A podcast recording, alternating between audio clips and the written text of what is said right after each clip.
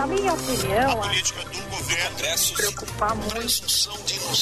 Agora na Rádio Bandeirantes, Bastidores do Poder. Apresentação Guilherme Macalossi.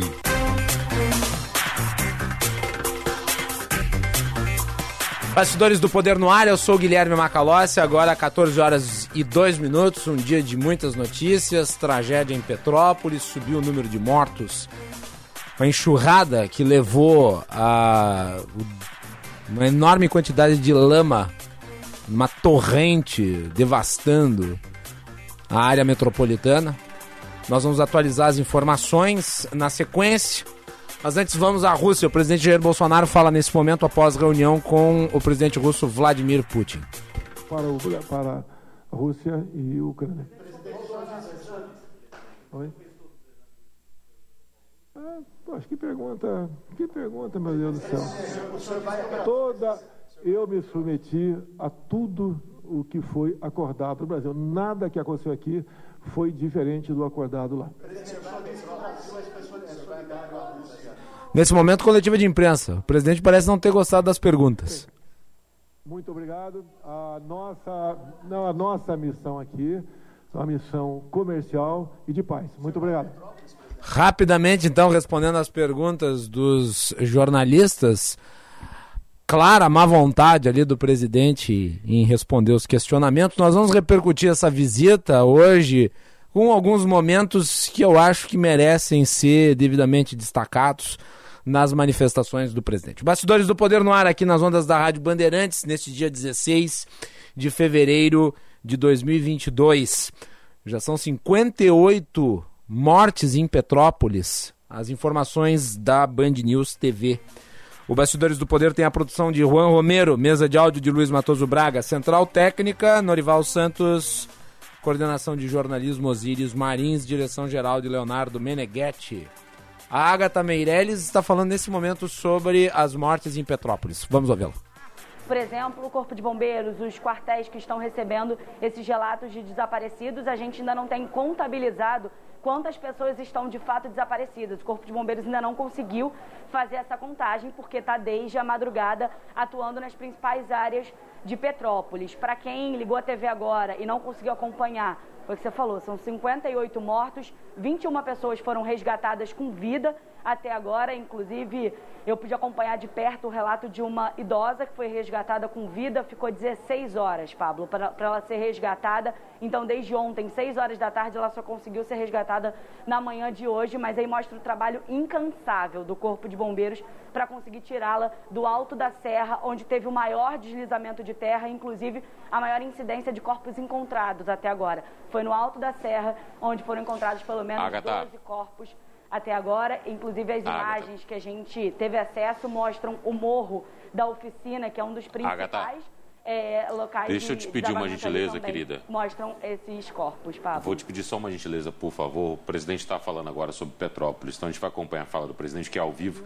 E na volta. Aí então, as informações da Band News TV. Nós agora vamos também transmitir conjuntamente a manifestação do presidente da República sobre Petrópolis. Sobrevoaremos a região, pretendemos já apresentar ao, ao, prefeito lá o que nós podemos oferecer. O Marinho é, deixou para viajar comigo, né? o seu secretário de Defesa Civil se faz presente.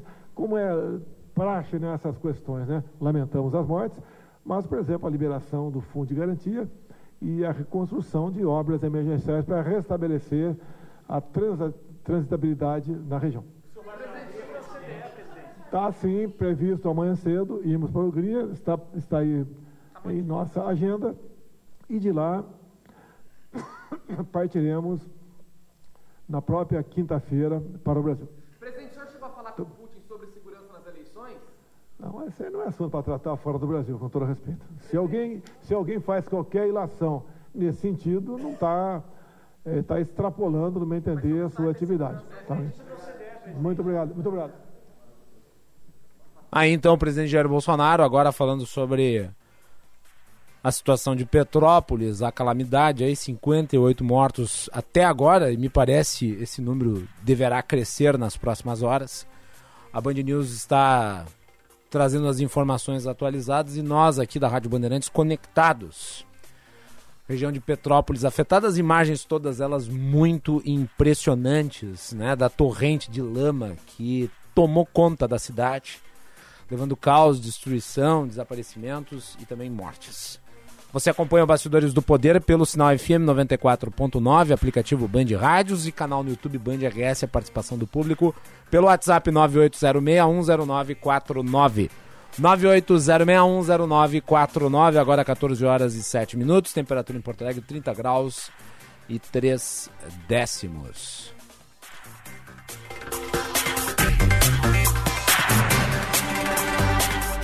Bom, vamos com as atualizações. Boa tarde. Muito boa tarde, Macalossi. Muito boa tarde a todos, dentro do possível, é claro, nessa tarde aí de quarta-feira, dia 16 de fevereiro de 2022, começando com essa triste notícia aí de, dos deslizamentos de terra na cidade de Petrópolis, região serrana do Rio de Janeiro, que sempre nessa época, janeiro, fevereiro, infelizmente sofre com essas chuvas de verão um pouquinho mais carregadas. Bom, como tu disseste até agora, foram confirmadas essas 58 mortes na região, segundo a nossa, uh, os nossos colegas da equipe de reportagem da Band News Fluminense. Segundo também as autoridades, o Corpo de Bombeiros não há um número exato de desaparecidos nessa ocorrência que o Corpo de Bombeiros consiga precisar. Segundo o secretário municipal de Defesa Civil de Petrópolis, Gil Kempers, que deu entrevista mais cedo aos colegas da Band News Fluminense, a estimativa é que mais de 50 casas tenham sido atingidas na região e ainda assim há previsão de mais chuvas para hoje e para amanhã. O presidente Jair Bolsonaro, assim que voltar da Rússia, deve visitar a cidade de Petrópolis, segundo, claro, o que falou o ministro do Desenvolvimento Regional, Rogério Marinho. Ele vai, então, assim que voltar da viagem internacional à Rússia e Ucrânia, ir a Petrópolis. Ele se manifestou também nas redes sociais sobre a tragédia na região serrana do Rio e já disse que de pronto solicitou aos ministros Rogério Marinho e ministros Paulo, ministro Paulo Guedes o auxílio imediato às vítimas dos deslizamentos. Então, só uh, reforçando essa informação: 58 mortes confirmadas na região, número exato de desaparecidos é impossível de precisar por enquanto, segundo o Corpo de Bombeiros do Rio de Janeiro, e a estimativa é de mais ou menos 50 casas atingidas na região, segundo aí as, as autoridades da cidade de Petrópolis, região serrana do Rio de Janeiro, Macalossi. Vamos voltar com a Band News TV, mais informações sobre Petrópolis nessa escola ali no Alto da Serra. A gente conversou também com o Tiago, que é professor de uma outra unidade, preocupado com os alunos que eram moradores, são moradores, né, do Morro da Oficina. E aí tem toda essa mobilização junto com os pais, os responsáveis pela internet também tentando auxiliar de alguma forma. Tem o SESC, por exemplo, está tá ajudando, oferecendo atendimento psicológico. Em relação às autoridades agora, Pablo, a Polícia Civil fez uma força-tarefa para auxiliar na busca desses desaparecidos também. E como são muitos corpos chegando a todo momento, ali no Instituto Médico Legal tem uma força-tarefa por parte dos peritos para tentar, de alguma forma, agilizar, porque é uma dor gigantesca perder alguém e aí você prolongar isso é ainda pior. Então, eles estão com essa força-tarefa tanto de juízes quanto de peritos e médicos legistas para tentar auxiliar. Até agora, 58 mortes, 21 pessoas resgatadas com vida. Pude acompanhar também na Rádio Band News FM o resgate de uma criança de 11 anos. Esses são os momentos que trazem um pouco de respiro para a gente, né, Pablo? Aquela esperança. Né? Aí então as informações da Band News. Uh, o jornal Estado de São Paulo, Juan, fez uma compilação de capas e reportagens ao longo da história de desabamentos, de chuvas, de torrentes, de desastres ocorridos na região. E é impressionante constatar, Juan, público da Rádio Bandeirantes, que isso vem se repetindo desde o início do século passado.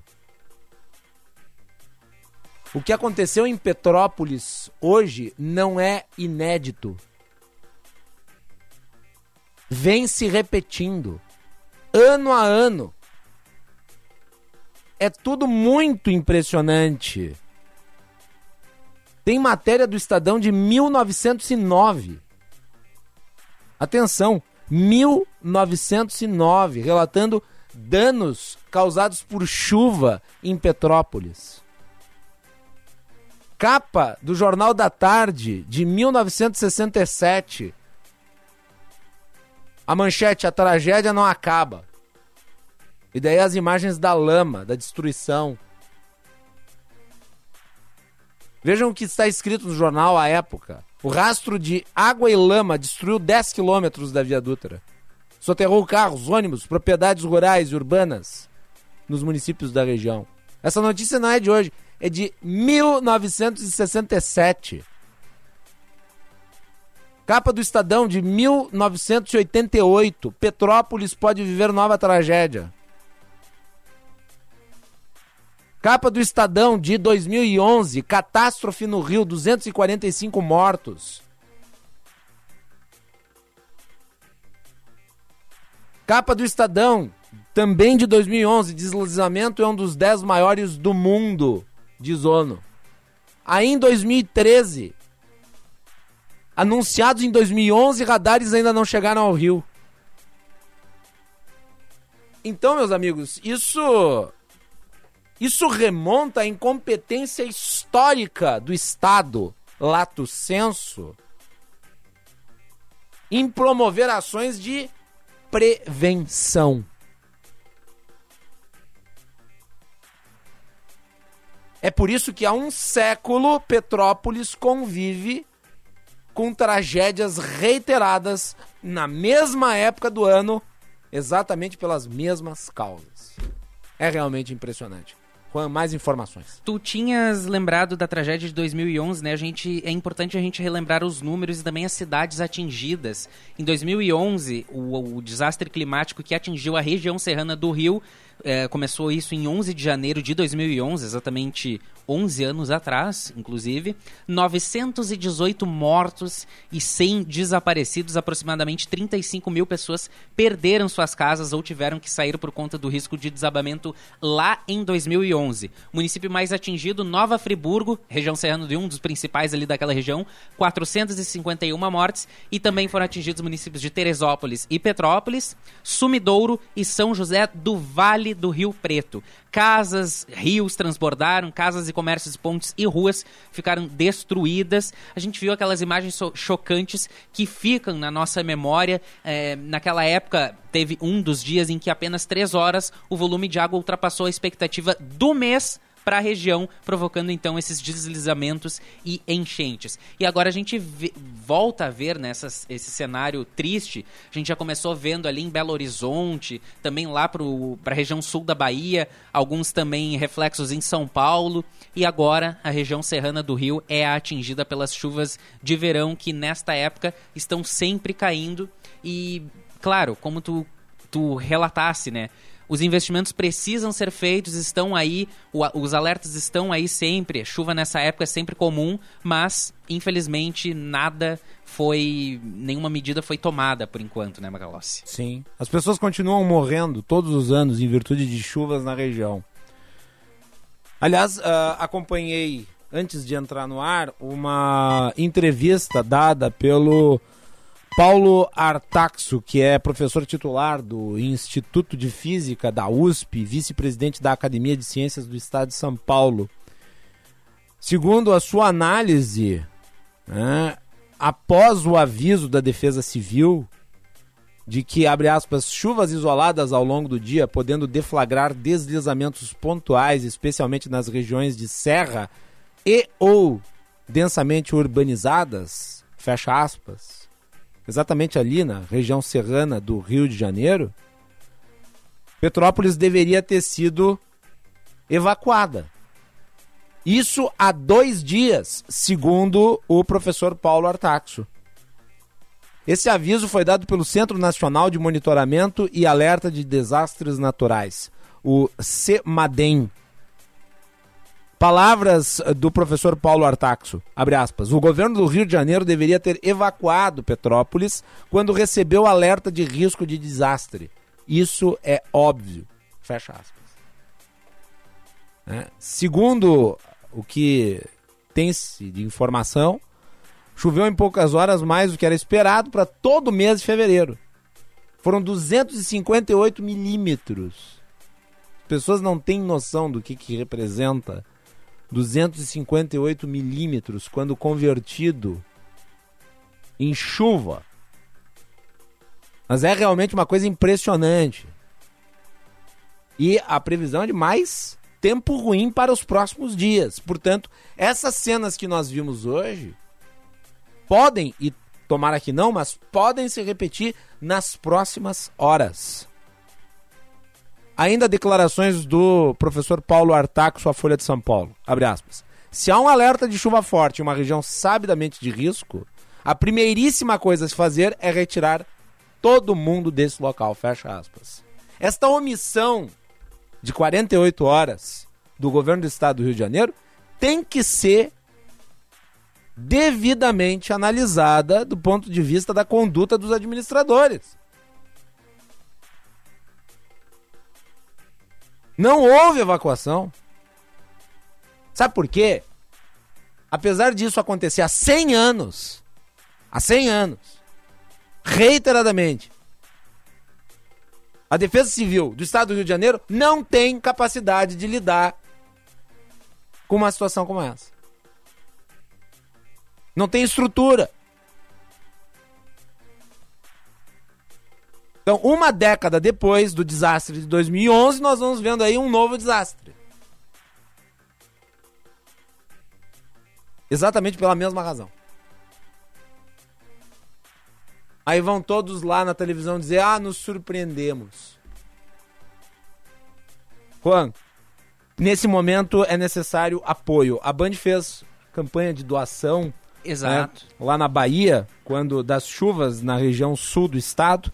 E devemos, quem puder, por óbvio, a situação não é fácil para ninguém hoje, com essa crise econômica violentíssima, mas quem puder pode ajudar também as vítimas de Petrópolis. Vamos ao serviço de apoio uh, de caridade. Exatamente. A Band já desde o ano passado já estava lançando campanhas para ajudar as pessoas atingidas pela pandemia e agora no final de 2021 e início de 2022, esses eventos climáticos têm atingido grande parte dos estados aqui do país. A Band, a CUFA, que é a Central Única das Favelas, e a Frente Nacional Antirracista já vem se mobilizando para ajudar uh, todos os atingidos por esses eventos climáticos. Começou pelo estado da Bahia após aquelas fortes chuvas e a campanha foi se espalhando para os estados de Minas Gerais, Goiás, Piauí, Maranhão e Tocantins. A campanha se chama Band Cufa e FNA abraça os estados. E agora com esse evento climático, essa tragédia que está atingindo a cidade de Petrópolis e outros municípios da região serrana do Rio,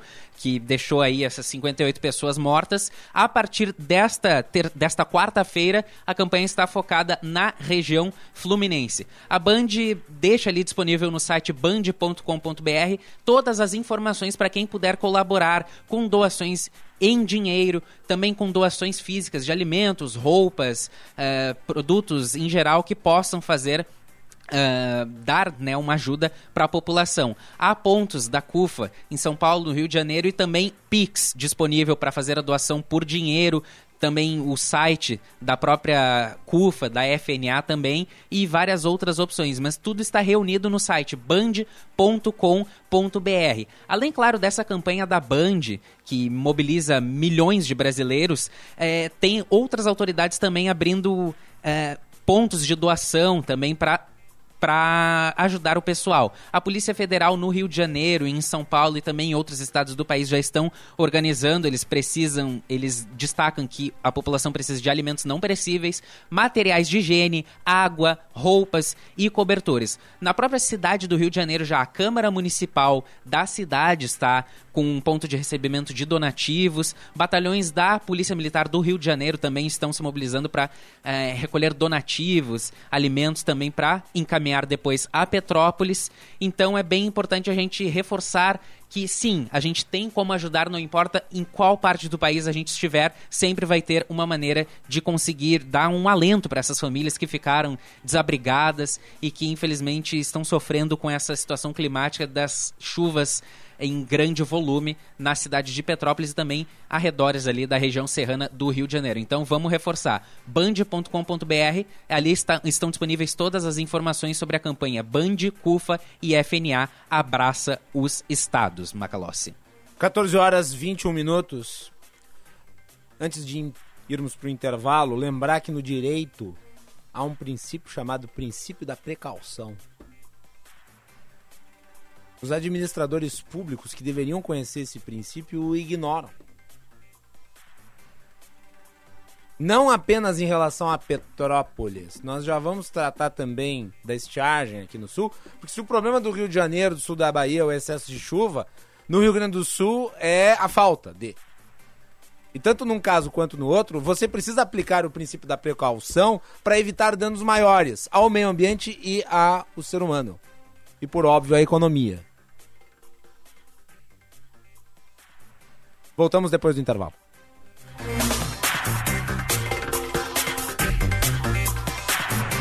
Venha fazer parte do primeiro curso de Direito do Brasil com conteúdo voltado ao ingresso nas carreiras militares. Seja um oficial da Brigada Militar ou do Corpo de Bombeiros e garanta um futuro brilhante, capacitando você a ingressar em uma das principais carreiras jurídicas do Estado. Uma promoção da Escola Superior dos Oficiais da Brigada Militar do Corpo de Bombeiros e da Faculdade João Paulo II. Acesse o site ESBM, realizando sonhos construindo o futuro.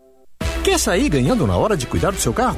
Então o seu lugar é na oficina de vantagens do serviço Chevrolet. Olha só porque vale a pena vir até aqui. Aqui você tem desconto progressivo, descontos a partir de 15% em mão de obra e peças, conforme a idade do seu veículo. E ainda, agendamento prático e fácil, orçamento na hora, profissionais qualificados e atendimento direto com o mecânico. Acesse chevrolet.com.br, busque por ofertas de serviços e agende sua visita na oficina de vantagens do serviço Chevrolet. Juntos salvamos vidas. Hey! Olá pessoal, aqui é o Alexandre Mota e eu vou dar uma dica para quem não aguenta mais os maus odores nos pés ao final do dia. Utilize na sua higiene diária o talco pó pelotense. Como você sabe, o talco pó pelotense combina a formulação moderna e a qualidade que te auxiliam no combate dos fungos e bactérias que causam os maus odores. Agora, além da tradicional, tem novas fragrâncias: mentolado, canforado e o touch. E você encontra o talco pó pelotense também na versão aerosol jato seco. Não se engane com outros do mercado. Só utilize produtos de confiança. Utilize o pó pelotense. Esse eu uso e recomendo. Existem muitos motivos para você, engenheiro gaúcho, ser sócio do CENGRS. Tem plano de saúde com preços diferenciados, cursos de qualificação, descontos em universidades, apoio para empreender e mais uma série de vantagens.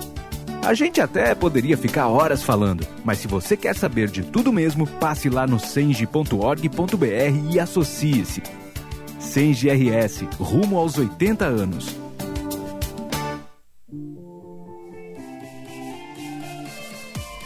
Atenção associado do de Lojas Porto Alegre. Aproveite a parceria com a Poa Clean e garanta uma oportunidade única de contratar um plano de saúde ainda neste verão, com isenção de carências para consultas e as três primeiras mensalidades do plano odontológico. Quem paga é a Poa Clean. De Lojas Porto Alegre, inspiração para transformar o varejo.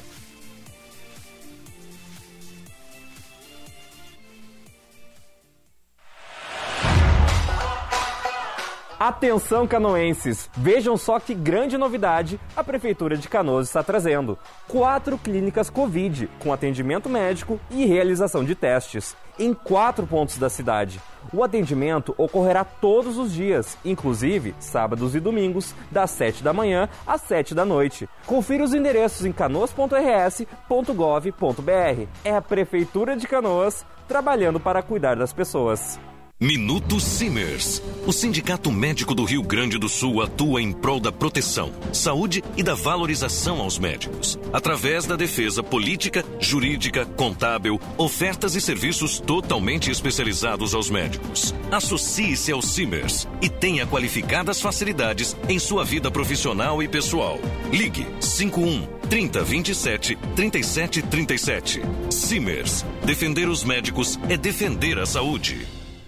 Para um novo você, uma nova Volkswagen. Na Unidos tem T-Cross Comfortline com taxa zero. Sim, T-Cross com taxa zero, pronta entrega e as três primeiras revisões grátis. Venha garantir a sua T-Cross na Unidos, a casa da Volks, na Ipiranga, pertinho da PUC.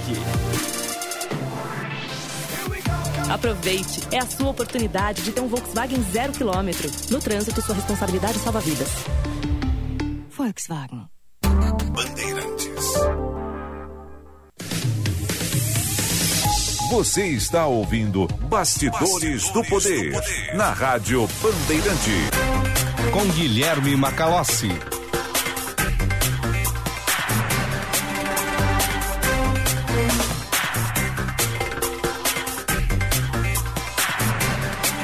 Quatorze horas e 26 minutos, temperatura em Porto Alegre, 29 graus e 9 décimos. Participe do Bastidores do Poder, 980610949. 980610949.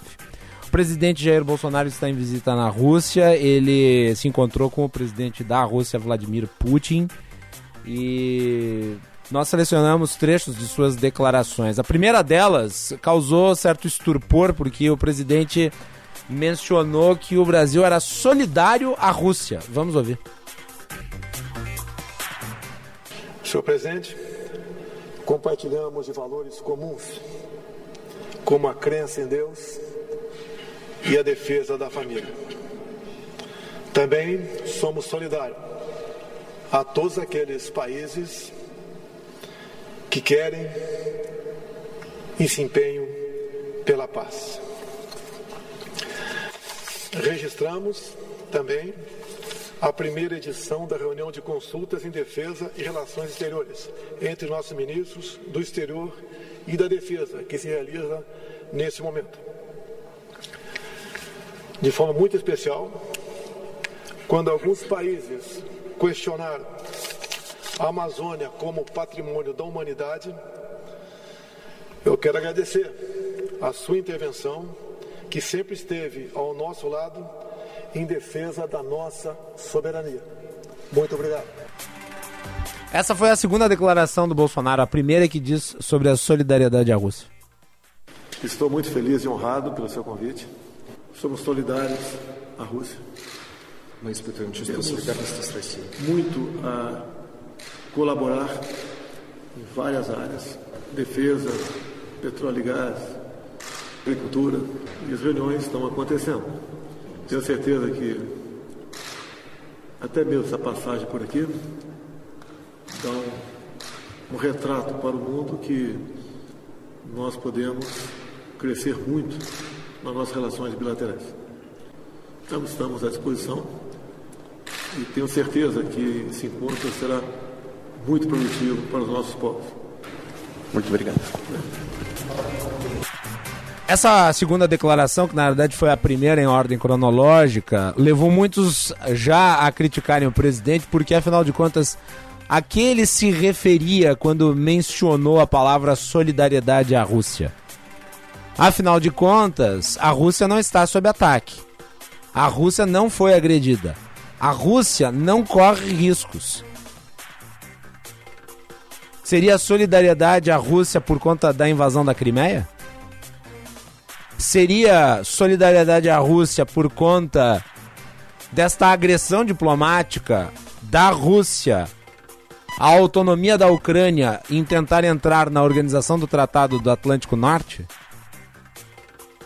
Presidente, na sequência, e daí nós reproduzimos antes, daí então remediou a situação falando sobre solidariedade, daí se remetendo à paz, que é o que todos ambicionam. Fato é que isso denota uma certa confusão e mostra que o presidente não sabe muito bem o que está fazendo ali, apesar de mencionar certos interesses econômicos que supostamente poderiam ser proveitosos ao nosso país.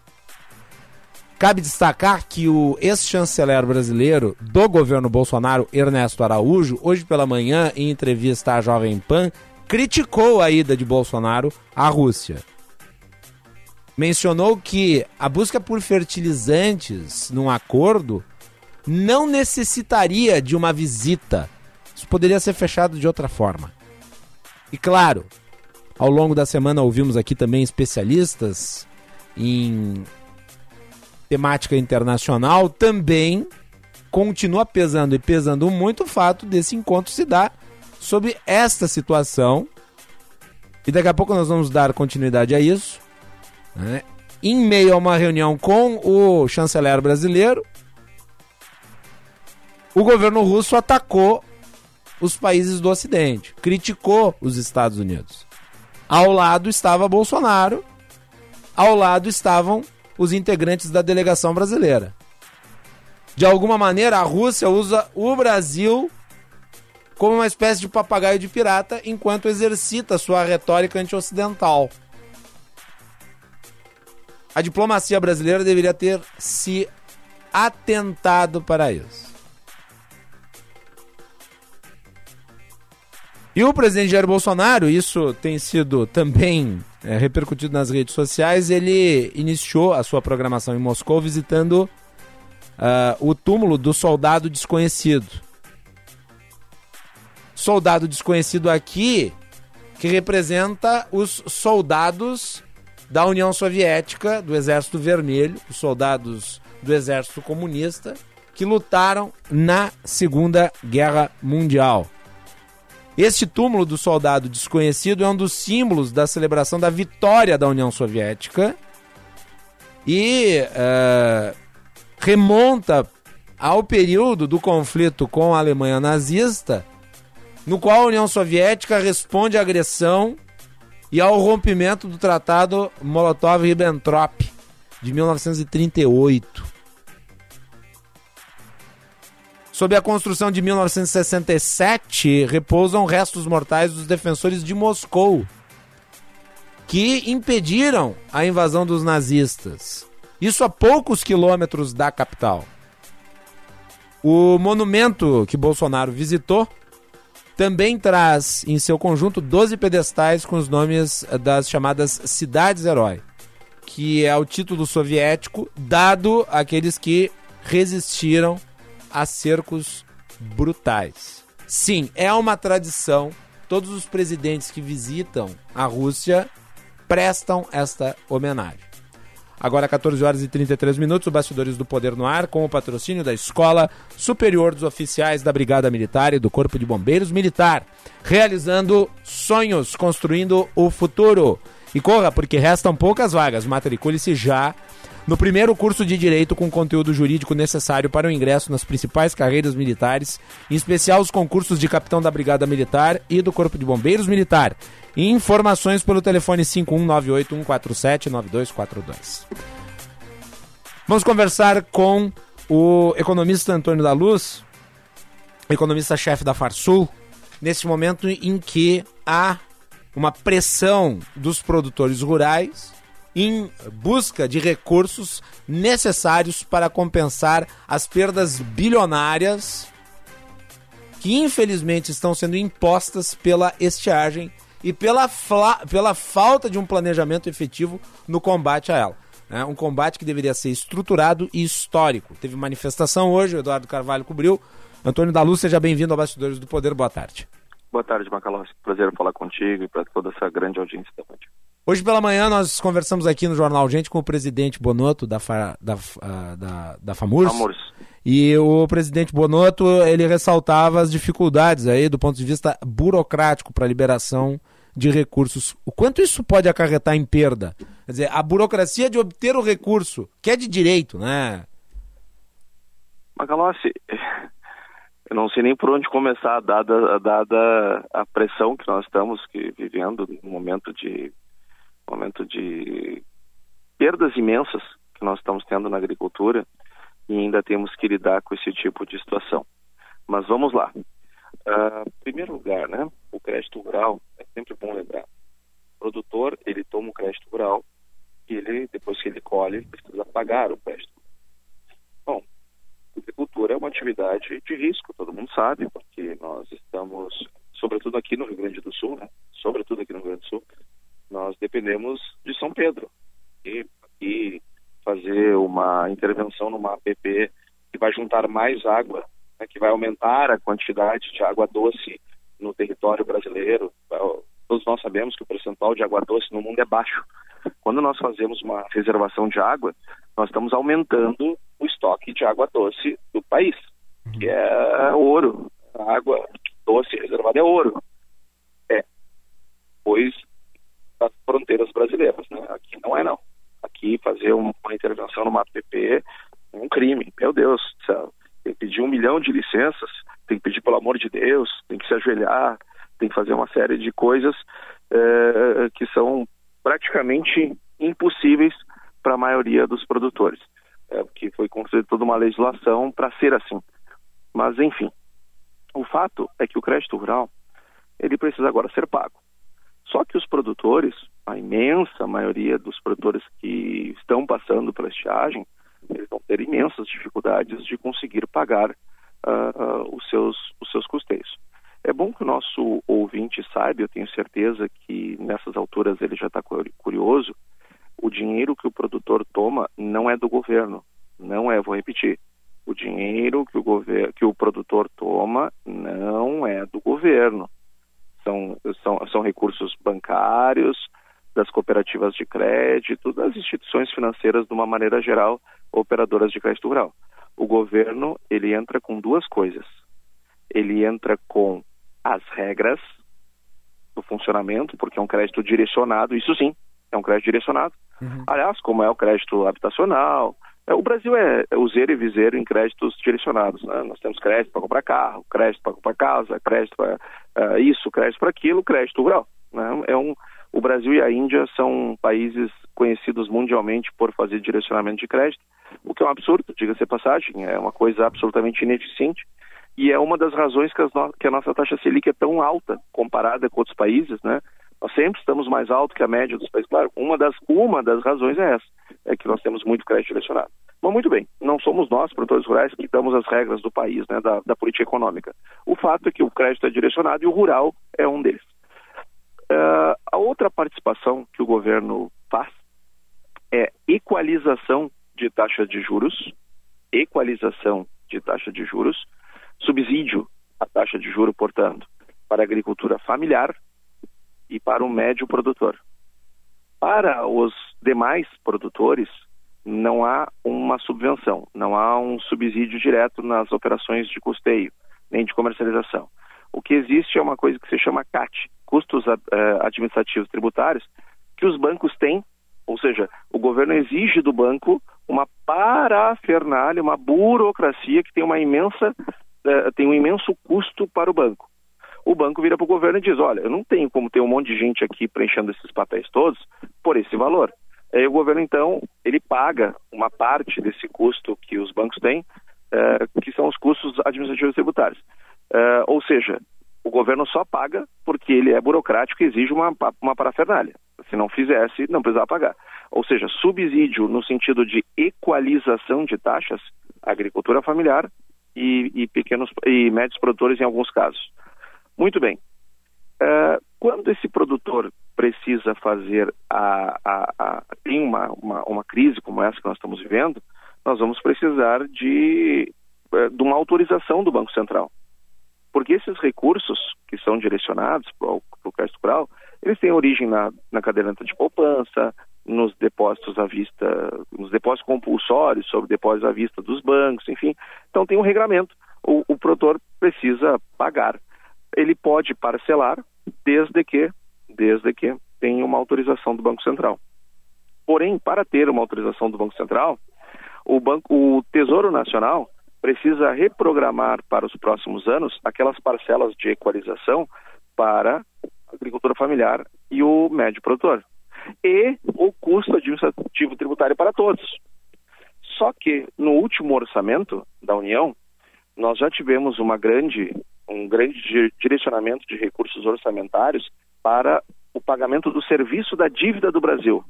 Por quê? Uhum. Porque o Brasil está se endividando. O Brasil fazia superávit primário e a partir de 2014 começou a fazer déficits primários. Né? Nova matriz econômica, enfim, culminou no impeachment, aquela coisa toda que nós todos nós conhecemos. O Brasil passou a se endividar.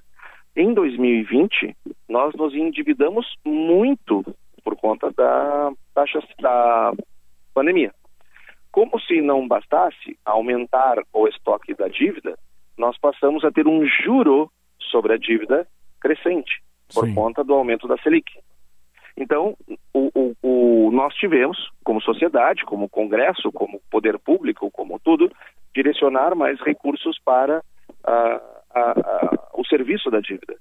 Bom, então isso exige que os outros uh, outras rubricas do orçamento se ajustem, correto? Normal, é assim mesmo. Ninguém manda gastar mais que arrecada.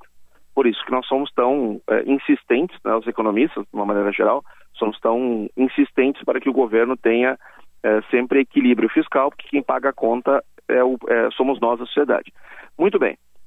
É, aumentou a Selic, tem que direcionar mais recursos, etc. Vamos cortar o orçamento? Vamos. Não, para aí. Não vamos cortar ainda. Primeiro vamos aumentar, aumentar aqui o fundão eleitoral. Vamos criar aqui, já temos o fundão eleitoral, que é uma aberração, na minha opinião, é uma completa aberração. Eu acho que o poder público não deveria financiar campanhas eleitorais. Acho isso absurdo, acho isso inaceitável, acho isso do ponto de vista moral, ético ou mesmo financeiro inaceitável. Mas enfim, foi uma demanda de parte da sociedade e foi aprovado no Congresso. Está aí, está aí o resultado: 4,9 bilhões de reais para fundão eleitoral para santinho, para adesivo e principalmente para manter um monte de gente empregada ganhando um monte de dinheiro em diretórios no Brasil inteiro, inclusive no interior. Gente que vive de ser é, presidente do partido no município de Cacimbinhas. Né? Isso tem de monte. Bom, tá aí os 4,9 bi para isso. Como se não bastasse também, o Congresso aprovou 16 bilhões de reais para emenda do relator. Né? Outra, outra excrescência, né? outra, outra invenção nossa de caráter moral, ética e do ponto de vista financeiro absolutamente duvidoso. Ou seja, só aí nós temos, nós temos mais de 20 bi, quase 21 bilhões de reais dirigidos para isso. E no fim do dia, é tudo é eleição. Tanto a emenda de relator quanto o fundo eleitoral, tudo é para movimentar a eleição. Sim. Falta para o resto. Então, hoje, o governo não tem dinheiro, como o Congresso pelou o governo, né? É, o, o executivo foi é, diminuído é, orçamentariamente falando por força dessas, dessas mudanças orçamentárias propostas pelo Congresso, provavelmente com uma anuência do próprio governo, né? O ministro da chefe da Casa Civil participou dessas discussões todas.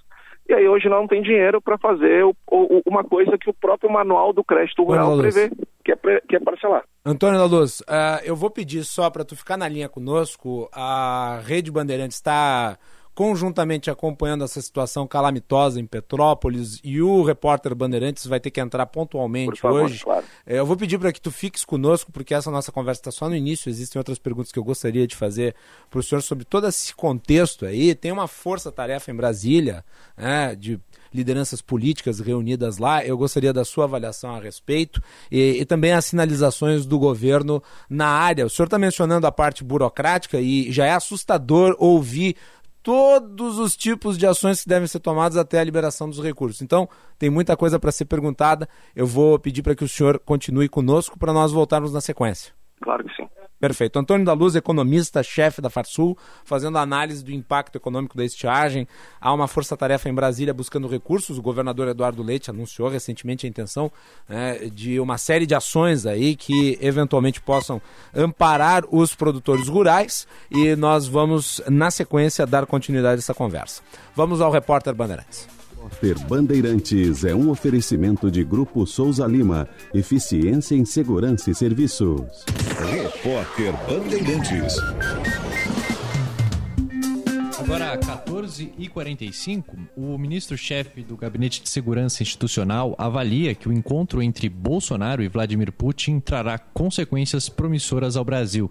Em entrevista ao jornal Gente, o general Augusto Heleno esclareceu que o único objetivo da viagem é estreitar laços com um dos maiores parceiros comerciais do país. Eu acho que a viagem terá é, consequências muito é, promissoras para o Brasil nós é, temos uma aproximação hoje com a Rússia. O próprio presidente Putin fez questão de frisar que o Brasil é o principal parceiro comercial da Rússia na América Latina. Então, isso é importante para nós. Nós precisamos conversar algumas coisas que ainda não estavam acertadas e, logicamente, a reunião dos dois vence uma série de obstáculos e, e chega a conclusões, né? Chega alguma coisa, não fica no ar. Eu acho que é muito importante essa vinda aqui.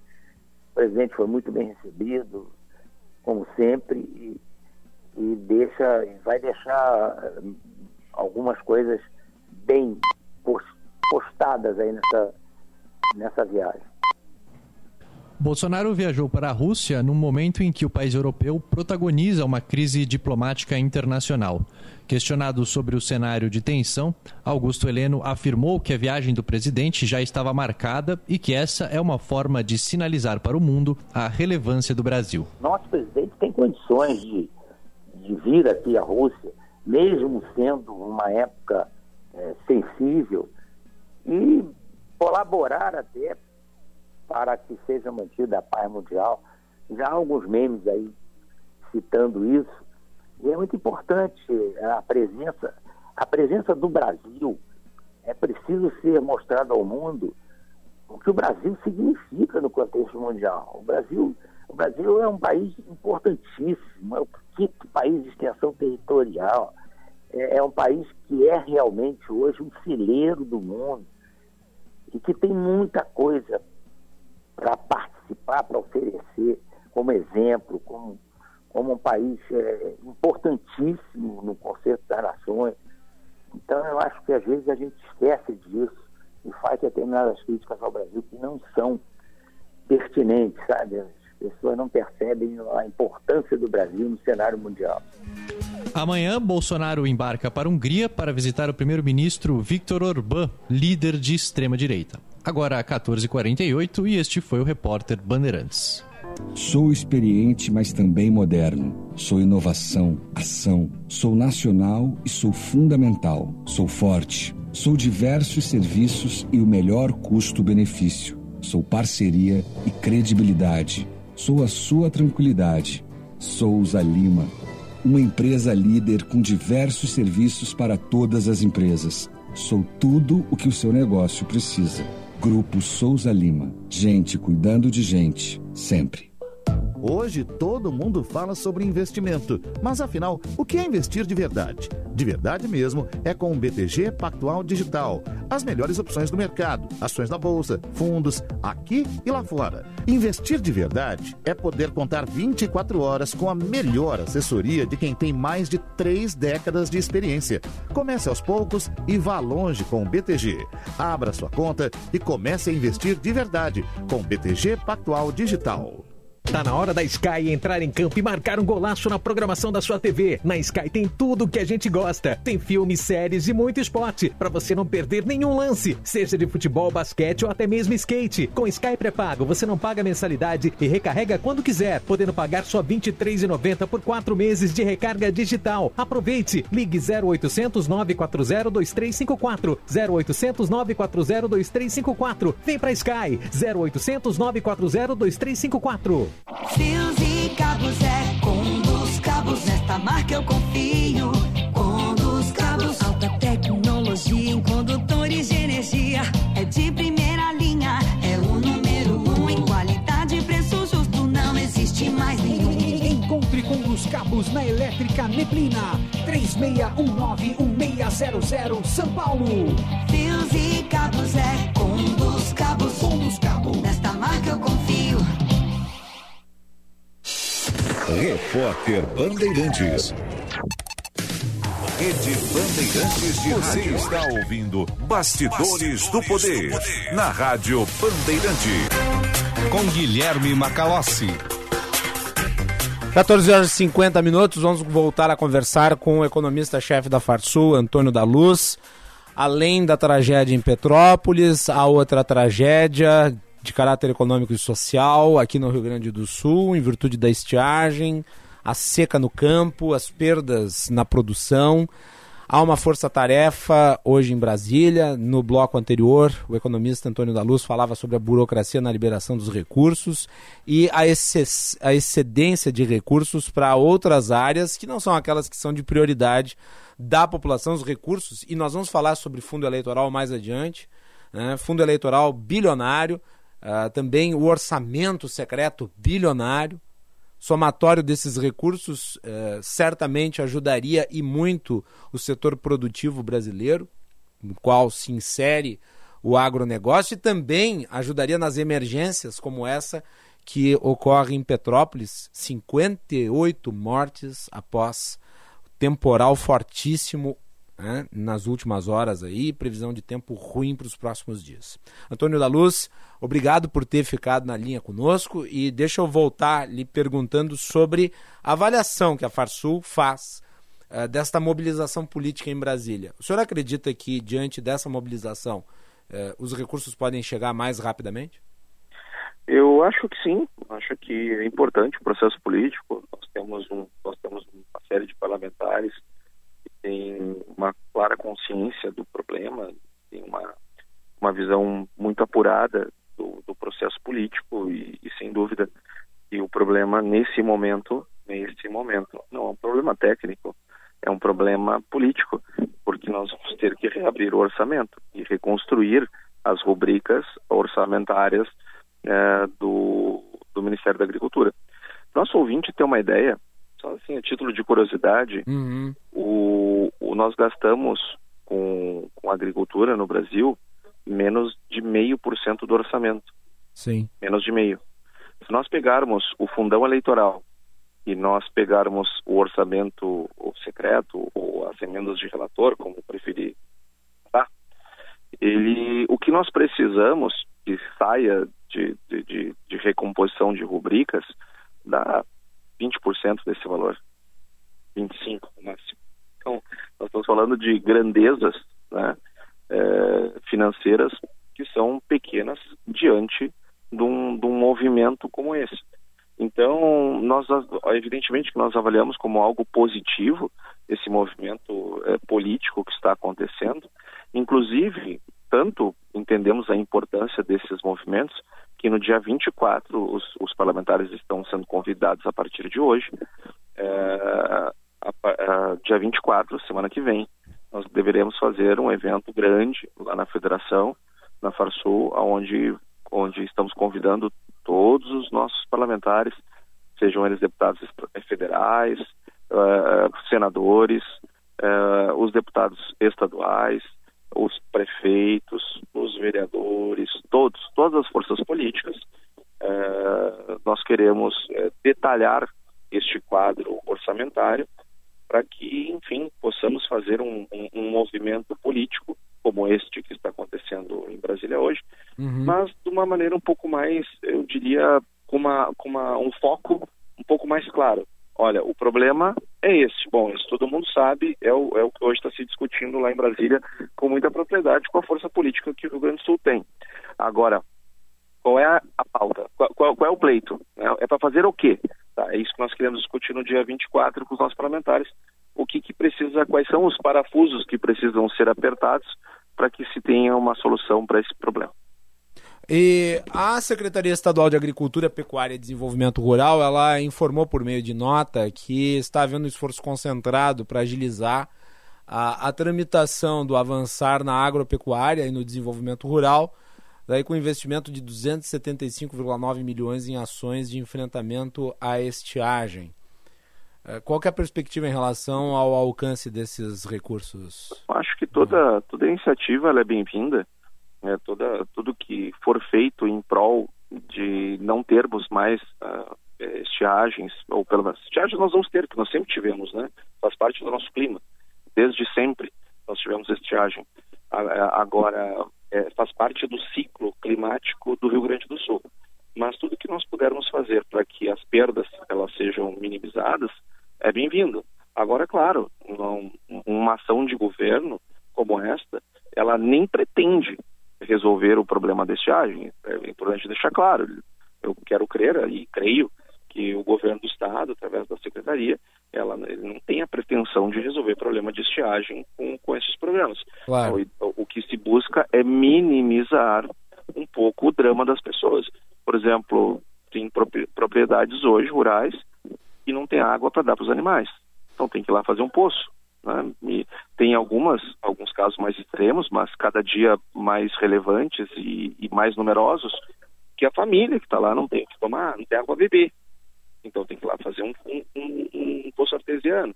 Então, para esses recursos, uh, esses recursos são direcionados para ações muito mais emergenciais e até de socorro, de uma, às vezes até humanitárias, né? no, no, por parte do governo. Agora, isto não resolve o problema da estiagem. Não. O que resolve o problema da estiagem é os produtores poderem reservar água, aumentar a quantidade de água doce reservada no país né, e disponibilizar esta água para irrigação. É isso. É isso que, que, que, que precisa.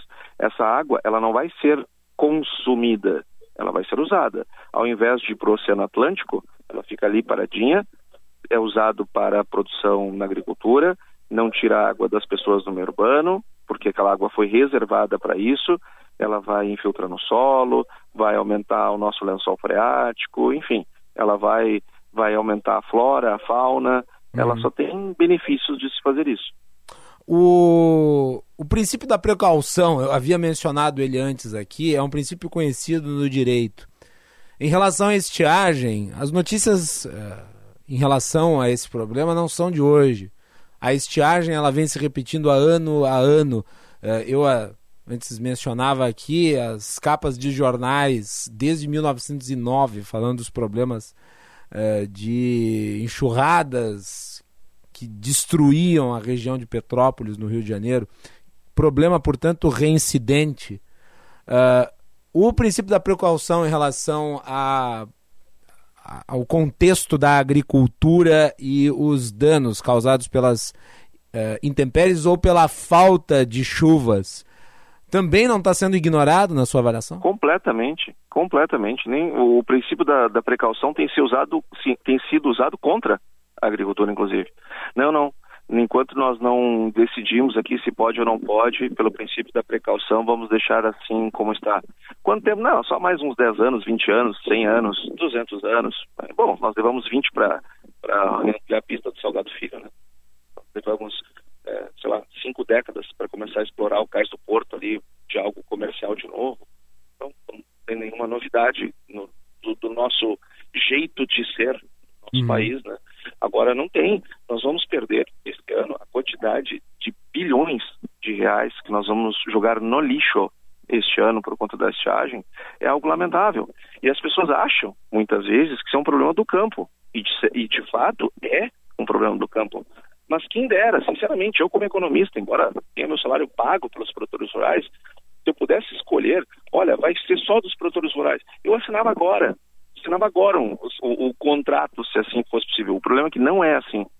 Quando nós produzimos bem menos, nós, vamos, nós temos bem menos grãos para transportar da propriedade até a cooperativa. Quem é que transporta esse grão? É um produtor rural? Não, são as empresas de transporte, que tem um caminhoneiro ali na ponta que todo mundo enxerga, mas estão olhando todo o, o- o exército de pessoas que trabalham nas empresas de transporte, nos escritórios, a manutenção desses equipamentos e assim por diante, todas pessoas urbanas. Depois, esse grão vai para uma cooperativa. E no fim do dia, uma cooperativa, o que sai dela é indústria. Ela, ela, ela recebe grão, ela seca grão, armazena grão e comercializa grão. Qualquer cooperativa aí do interior tem 4, 5, 6 mil funcionários. Todos urbanos, todos moram na cidade, eles vivem dali.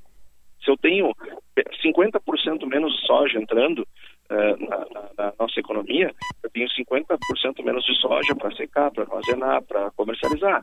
Isso mexe lá nas tradings, que são empresas localizadas no Brasil, que empregam pessoas profissionais como eu, por exemplo, que são absolutamente urbanos, que moram na cidade, mas que vivem daquela produção rural.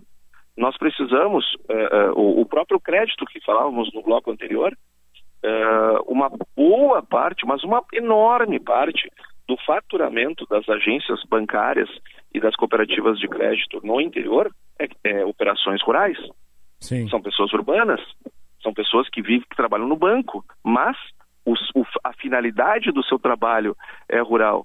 Eu podia aqui ficar falando das cerealistas, podia falar da indústria de alimentos, a indústria que produz a comida que nós comemos, eh, a- a- o transporte para elas. Eu poderia aqui, enfim, passar a tarde enumerando setores que são absolutamente urbanos, que empregam pessoas urbanas, mas que o seu, o seu trabalho, a finalidade do seu trabalho, ela é alimentada ou o, o objetivo final é o campo.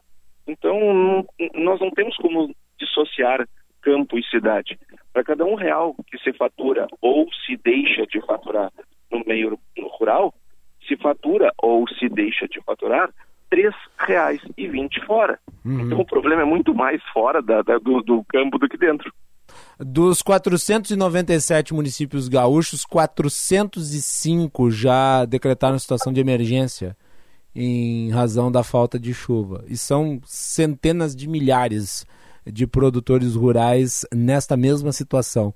Mais de 260 mil, até onde eu sei. Não sei se tem algum número novo aí que a Farsul tenha conhecimento. Os números, infelizmente, todos os dias eles estão mudando e todos os dias para pior. Uh, em relação a pautas do momento, qual que é a prioridade das prioridades na, na visão uh, da questão econômica trazida pela Farsul? A Farsul está trabalhando em duas frentes e, e diga-se de passagem, importante aqui ressaltar, é, junto com as demais entidades, unida com as demais entidades com a FETAG, com a FECOAGRO, com a Federarroz, com a, a, a, a ProSoja, enfim, com a HPOME, com a, a, o pessoal lá, a Associação Brasileira de Maçãs, a, a DPM. Então nós estamos junto com a FAMURS, juntos, juntos, nós temos duas frentes. Uma delas diz respeito ao, a, a permitir a encontrar caminhos para que os produtores possam fazer algo que nós no meio urbano fazemos com muita facilidade. Se eventualmente eu tiver um problema, eh, que sei lá, tive um problema de saúde e precisei fazer um procedimento e, e, gastei mais do que eu desejava no meu cartão de crédito. E aí chega a fatura, eu não tenho como pagar toda a fatura. Mas bom, mas eu vou fazer o procedimento, fiz o procedimento. Eu vou chegar para minha gerente e vou dizer para ele, ó, para ela, olha, fulana, eu tive esse inconveniente, a minha, a minha fatura, como tu percebes aí, está bem acima do que eu costumo gastar, eu preciso tomar um crédito porque eu não quero ficar no rotativo do cartão. Eu quero parcelar em, sei lá, 12 meses, 24 meses. Bom, aqui que a minha gerente fala, Antônio, tu não deveria nem ter vindo aqui na agência, isso tu faz no app. Faz no próprio app, ali tu resolve, no app do, do, do banco. Nós, no meio rural, não temos isso eu preciso de resolução de Banco Central, eu preciso. Enfim, uhum. o Brasil adora um papel, né? Então, é uma sociedade, infelizmente, ainda muito cartorial, né? Exato. Então nós precisamos primeiro fazer com que esse produtor tenha acesso ao óbvio. Já que ele vai ter um prejuízo enorme, ele poder parcelar esta dívida que ele vai acumular com os bancos. Sim falando do ponto de vista empresarial, para que as, os empresários que, do meio urbano que nos ouvem nesse momento entendam, é eu tirar uma dívida, um passivo, do lado circulante do passivo e passar para o não circulante, ou seja, passar para uma alongar aquele passivo, uma coisa que as empresas do meio urbano fazem todo santo dia. A outra coisa, que é uma frente mais estruturante, nós estamos aproveitando uh, essa, esse drama que estamos vivendo aqui no Estado, para mostrar para a sociedade o que, o que fizemos entre 2012 e 2022. 2012 foi outra seca enorme que nós tivemos aqui no Estado. Porque daqui um ano, Macalossi, ninguém mais está falando em estiagem. Ninguém, só nós. Aí nós ficamos falando sozinho. Para marcar uma reunião é um inferno. Aí é uma empurração, uma empurração. Agora está todo mundo correndo né, porque ninguém quer é, é, que vocês, da imprensa, sobretudo, notem o, o, o, o quanto dormiram em berço esplêndido nesse tempo. Está então, todo mundo correndo. Então a gente quer aproveitar que as pessoas estão correndo para ver se nós conseguimos avançar em pautas que são comuns nos Estados Unidos, que são comuns na Europa, que são comuns na Austrália, que são comuns em Israel, Sim. que chove 400 milímetros por ano. Nós aqui chove 1 milhão, eh, aliás, 1.800 milímetros por ano. Então, enfim, nós queremos fazer o que lá fora, em outros países, os produtores ganham selo verde, green bounds, portanto, quando fazem irrigação, aqui nós não conseguimos. Algo que no mundo inteiro é visto como, como positivo para o meio ambiente, aqui é visto como algo ruim. Sim. Muito bem, Antônio da Luz, economista-chefe da Farsul, falando aqui no Bastidores do Poder uh, Antônio da Luz, uh, o Bastidores do Poder sempre solidário e apoiando as iniciativas é do agronegócio. Uh, os nossos microfones estão sempre abertos à Farsul. Muito obrigado, Macalossi. Nós sabemos disso e, além da audiência ao programa, nós sabemos da, da, da, da qualidade da parceria que vocês têm, não só com o agro, mas com a economia do nosso Estado, com a prosperidade do nosso Estado. E nós agradecemos por isso. Muito bem, tá aí então Antônio da Luz, economista-chefe da Farsul. Muito obrigado e os nossos microfones sempre à disposição da Farsul. 15 horas, 6 minutos, temperatura em Porto Alegre 31 graus. Você participa do Bastidores do Poder pelo WhatsApp 980610949. 980610949. Vamos voltar a Petrópolis. Wellington Galdino, presidente da CUFA, está falando é, exatamente sobre o que o Juan já tinha mencionado, o apoio às vítimas é, que estão atuando. Band, CUFA e FNA atuando em Petrópolis. Ali bastante afetadas, onde a população é de, tem uma necessidade urgente desses produtos de limpeza, roupas, mobília para suas residências, para conseguir se reestruturar e conseguir seguir suas vidas. Mas, a princípio, é é aquela limpeza geral, é aquela reorganização mais caos. É, e é muita sujeira, viu? Ó, olha essa imagem aí da quantidade de barro que desceu do morro. E imagina. As imagens são, obviamente, né, da, do deslizamento de terra. A lama correndo pelas ruas numa velocidade espantosa. Ajudem, né? quem puder, né, apoie Uh, nós temos mensagens do nosso público ouvinte, o Lucas. Ele pergunta quem são os deputados, voltando à questão da estiagem, que é um outro drama social e econômico.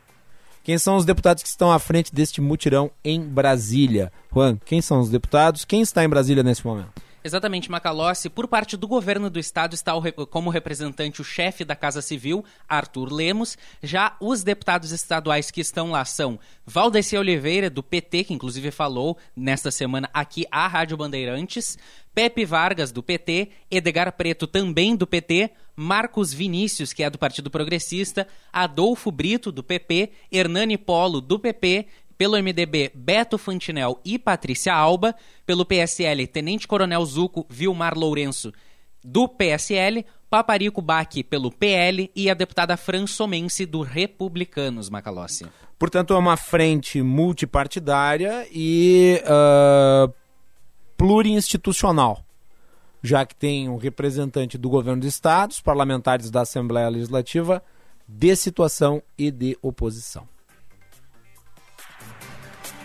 Obrigado pela mensagem aí do Lucas, pela audiência. Você participa do Bastidores do Poder pelo WhatsApp 980610949. 980610949. Juan, para reforçar apoio aí às vítimas de Petrópolis. Quais são as informações? São, por enquanto, está mantido este número de 58 mortes, número bem grande e chocante, infelizmente. Uhum. As vítimas resgatadas, então, estão em 21, conforme nossa, os nossos colegas né, da Band News FM Fluminense trouxeram aqui em rede conosco. É, lembrando que sempre é bom a gente reforçar o endereço né, para as doações desta campanha Band Cufa e Frente Nacional Anti, Antirracista. Band.com.br, na página da Band, tem todas as informações, todos os links todas as contas, né, para fazer essa doação também em dinheiro e também de repente pontos de doação físicos para quem puder fazer essas doações. Infelizmente, então esse número chega a 58 mortos por conta do temporal, mais de 21 pessoas aí resgatadas, número total de desaparecidos, segundo o Corpo de Bombeiros do Rio de Janeiro é impossível de precisar no momento, e foram mais de 500 residências atingidas só na cidade de Petrópolis, Macalossi. Muito bem, nós vamos fazer intervalo, voltamos na sequência, sempre com patrocínio da Escola Superior dos Oficiais da Brigada Militar e do Corpo de Bombeiros Militar Realizando Sonhos, Construindo o Futuro. Teve o retorno das aulas presenciais da rede privada. Nós vamos conversar com o Bruno Izeric, que é o presidente do Sindicato das Escolas Privadas. É, ele vai falar sobre os protocolos da Secretaria Estadual de Saúde. Há uma mobilização política no sentido de se flexibilizar esses protocolos e também em relação a como foi né, este retorno agora desde o início do ano. Voltamos na sequência.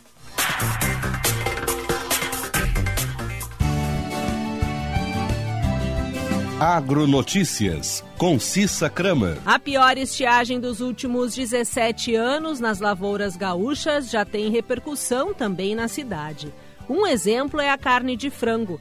Aproximadamente 70% da produção brasileira está concentrada aqui, no sul do país. E a quebra na safra de milho e de soja na região deve encarecer a ração para os animais. os avicultores terão que comprar de outros estados cerca de 3 milhões de toneladas só de milho. Frango e ovos devem ficar mais caros, como explica José Eduardo dos Santos, diretor executivo da Associação Gaúcha de Avicultura. Qual é a alternativa do setor? É, repassar gradativamente né, esse valor para o preço final do produto para poder continuar produzindo. Agronotícias. Oferecimento Senar RS. Vamos juntos pelo seu crescimento. Audi Topcar. Descontos de até 15% para produtor rural. No Insta, arroba topcar.audi. E Asgave. Carne de frango. Valorize as marcas do nosso estado. Olá, gente do Rio Grande Amado. Pensou em carne de frango, aquele galetinho ou um risoto especial? Hum, deu água na boca, não é? Escolha a carne de frango produzida aqui no nosso estado, direto das regiões produtoras, pertinho de você. A avicultura alimenta pessoas em todo o mundo, gerando atividades no campo, postos de trabalho e estimulando a economia do nosso estado. Valorize nossas marcas. Visite www.asgave.com.br e siga nossas redes sociais. Associação Gaúcha de Avicultura Asgave. A gente nunca sabe quando um acidente ou uma emergência vai acontecer, em casa ou no trabalho. Por isso, ter um plano Transul com ambulâncias que estarão na sua porta em minutos é tão importante. Conheça os planos familiares e empresariais, a partir de R$ 49,90 por mês. Maior frota de emergência do sul do Brasil. 24 horas por dia. Ligue 0800 0090 192 ou acesse transul.com.br. Atenção, fique atento. Beba água pura, muita água, livre de vírus e bactérias. Água sem cheiro, sem gosto, com importantes sais minerais, ideal para a sua saúde e de sua família. Purificadores e mineralizadores de água natural, gelada e alcalina, com ou sem ozônio é na WaterSul. Ligue o WaterSul 3231 4567. WaterSul. Atenção total ao cliente. 3231 4567. Visite o nosso site www.watersul.com.br. Kia Sportage 2022 com preço de 2021 só na Kia São Motors. Fale com um de nossos consultores pelo WhatsApp 997795803 e saia de Sportage 2022 0 km com preço de 2021. São condições especiais para você garantir a sua Kia Sportage agora. Kia São Motors, na Ceará 370 e Ipiranga 8113. WhatsApp 997795803. Você de Kia Sportage 0 km é na Sun Motors. Tabacaria Paromas, 20 anos de tradição, atendimento personalizado. Dê mais paromas ao seu estilo. A sua tabacaria em Porto Alegre, Avenida Farrapos 286. Teleentrega Watts 995586540.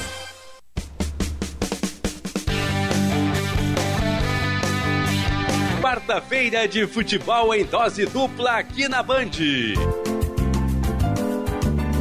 Começamos com o tricolor, que joga em Frederico Westphalen. Golaço! União Frederiquense Grêmio, com narração de Marcos Couto. Depois é a vez do Colorado contra o Chavante. Inter e Brasil de Pelotas, com narração de Marco Antônio Pereira. Bola vai rolar às sete da noite e o futebol da Bandeirantes começa às seis da tarde com Sérgio Boas e o jogo aberto.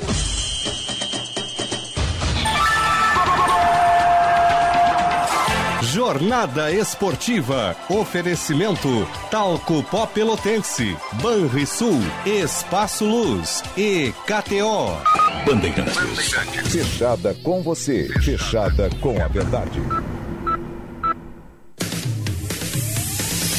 Você está ouvindo Bastidores, Bastidores do, poder, do Poder na Rádio Bandeirante. Com Guilherme Macalossi. 15 horas e 15 minutos. Vamos rapidinho, Band News TV, o Jamil Chay está falando sobre eh, Bolsonaro na Rússia eh, e, claro, né, esse momento aí de tensão na fronteira. O OTAN diz que Rússia está reforçando tropas depois de o governo russo ter declarado que havia retirado tropas. Vamos ouvir o Jamil Chat. A OTAN alertando que nesses locais, eh, nesses pontos de fronteira, não houve nenhum tipo de movimentação de redução de tropas. Hoje, inclusive, Pablo, a OTAN, além do secretário-geral da OTAN, houve também um comunicado conjunto de todos os ministros de defesa da OTAN, deixando muito claro que a situação ainda é preocupante, que a OTAN vai reforçar a sua base militar justamente no leste europeu, que isso está sendo é, realizado neste momento. A OTAN garante que esse não é um ataque, que isso não é uma provocação, é apenas um gesto de defesa diante da não é, retirada de tropas russas. E a situação, apesar da impressão é, de maior tranquilidade, não é pelo menos assim que a OTAN vê a crise, pelo menos por enquanto. Vale e o Jamil Chad falando na Band News TV. O presidente Jair Bolsonaro, antes, numa declaração que nós reproduzimos o fim, uh, coletiva, posterior ao encontro com o Putin, ele transformou em discurso o que antes era um meme. Né? Uh, abre aspas para Bolsonaro. Mantivemos a nossa agenda. Por coincidência ou não, parte das tropas deixou a fronteira. Fecha aspas disse Bolsonaro em referência a essa suposta movimentação das tropas russas. Nós temos áudio, vamos reproduzir aqui.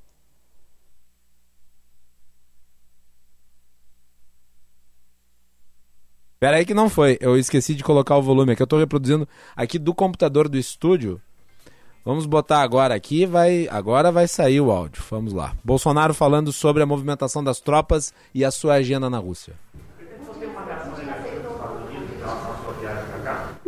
O Brasil é um país soberano, sim. Tivemos informações de alguns países gostariam que o evento não se realizasse, alguns achavam que o pior poderia acontecer na nossa presença aqui. Eu entendo a leitura que eu tenho do Petit Putin, ele é uma pessoa também que busca a paz. E qualquer conflito não interessa, é, não interessa para ninguém é, no mundo. Mantivemos nossa agenda, por coincidência ou não é, parte das tropas deixaram a fronteira e, pelo que tudo indica, uma grande sinalização que o caminho para a solução pacífica se apresenta no momento para, o, para a Rússia e a Ucrânia. Lembrando então que a OTAN diz exatamente o contrário, que a Rússia está reforçando as suas tropas. É, o presidente, é, vejam, diz exatamente isso abre aspas, mantemos a nossa agenda, por coincidência ou não, parte das tropas deixou a fronteira, fecha aspas. Então aquele acena ao meme, aquele que atribuiu a ele né, a pacificação da região, mesmo que indiretamente. Ou seja, é, uma, é um meme traduzido em discurso político. Exatamente por isso que tão logo o meme começou a circular, o meme foi contestado. Né, porque o meme é a base do discurso político moderno. Uh, e há esse impasse na fronteira que permanece. Os indicativos, na verdade, são exatamente contrários a este das informações da Rússia. Uh, Juan, teve atualização no número de mortos uh, lá em Petrópolis. Qual é o número atual? O número atualizado pelo Corpo de Bombeiros do Rio de Janeiro chega agora a 66 mortos na cidade de Petrópolis. O trabalho que segue com 400 bombeiros em diferentes pontos da cidade, que fica na região serrana do Rio. Mas, como a gente vem reforçando, né, não há como precisar um número exato de desaparecidos. A população lá da cidade de Petrópolis está ajudando no trabalho. É, um hospital de campanha será montado na cidade para atender a população. E o governador do Rio de Janeiro, Cláudio Castro está na cidade e já anunciou a, a medidas aí para reconstrução da cidade. Já o chefe da Defesa Civil Nacional vai a Petrópolis ainda nesta ainda nesta quarta-feira. E o presidente Jair Bolsonaro, como a gente citou anteriormente, vai para a região afetada assim que voltar da Rússia e da Ucrânia nesta sexta-feira. Uh, Macalossi, a gente também tem situação de alerta quanto às chuvas também nos estados de Minas Gerais e Espírito Santo. Minas Gerais tem 422 municípios em situação de emergência por conta das chuvas que atingem a todo o estado. O número de mortes lá já está em 26 pessoas e 60 mil pessoas estão atingidas entre desabrigados e desalojados. Então a Defesa Civil do estado de Minas Gerais já emitiu também um alerta para a possibilidade de chuva forte na região metropolitana de Belo Horizonte, na zona da mata, próxima ali à divisa com o Rio de Janeiro, Vale do Rio Doce e Vale do Aço. Cidades da Grande Belo Horizonte já estão debaixo d'água e Espírito Santo também está com o alerta de chuvas, Macalossi. Vamos para as informações do trânsito. Serviço Bandeirantes. Repórter Aéreo.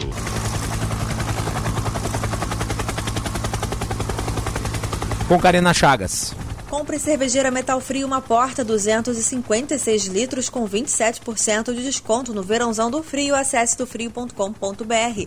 Muito boa tarde, Guilherme Macalossi a todos do Bastidores do Poder. Olha, um acidente entre dois carros provoca dificuldade agora na rua Hilário Ribeiro, com a rua Santo Inácio, no bairro Moinhos de Vento. Um dos veículos acabou capotando e, por isso, está bloqueado nesse momento o acesso da rua Luciana de Abreu pela rua Santo Inácio, segundo a EPTC. Portanto, o motorista fique atento a essa região. Outro acidente também na Severo Dúlios, ali no bairro São João, o carro colidiu em uma árvore próximo à rótula e provoca retenções no trecho. Compre cervejeira metal frio, uma porta 256 litros com 27% de desconto no verãozão do frio. Acesse dofrio.com.br.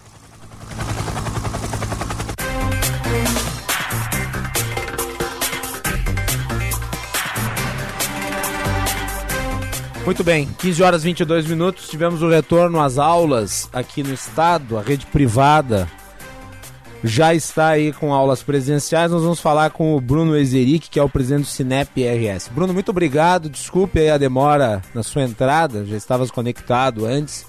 Hoje nós estamos aí com uma quantidade muito grande de informações factuais eh, e temos de dar destaque à notícia que ocorre no momento. Mas sempre é um prazer ouvi-lo. Boa tarde. Boa tarde, Macalossi. É, efetivamente, mas eu estava acompanhando aqui, entendo que a questão de Petrópolis é uma tristeza, né? Infelizmente, ano após ano, os fatos eles se repetem, né? Então a gente fica muito triste, ao mesmo tempo com o que acontece lá uh, no estado uh, irmão aqui, né, Rio de Janeiro, mas a felicidade que nós temos aqui no nosso estado das crianças estarem volta crianças e adolescentes voltando às aulas de forma presencial. Acho que depois dos últimos dois anos temos muito que comemorar dessa volta às aulas presenciais agora em 2022. Que tipo de preparo, do ponto de vista da organização, foi realizado para que eh, fosse em segurança?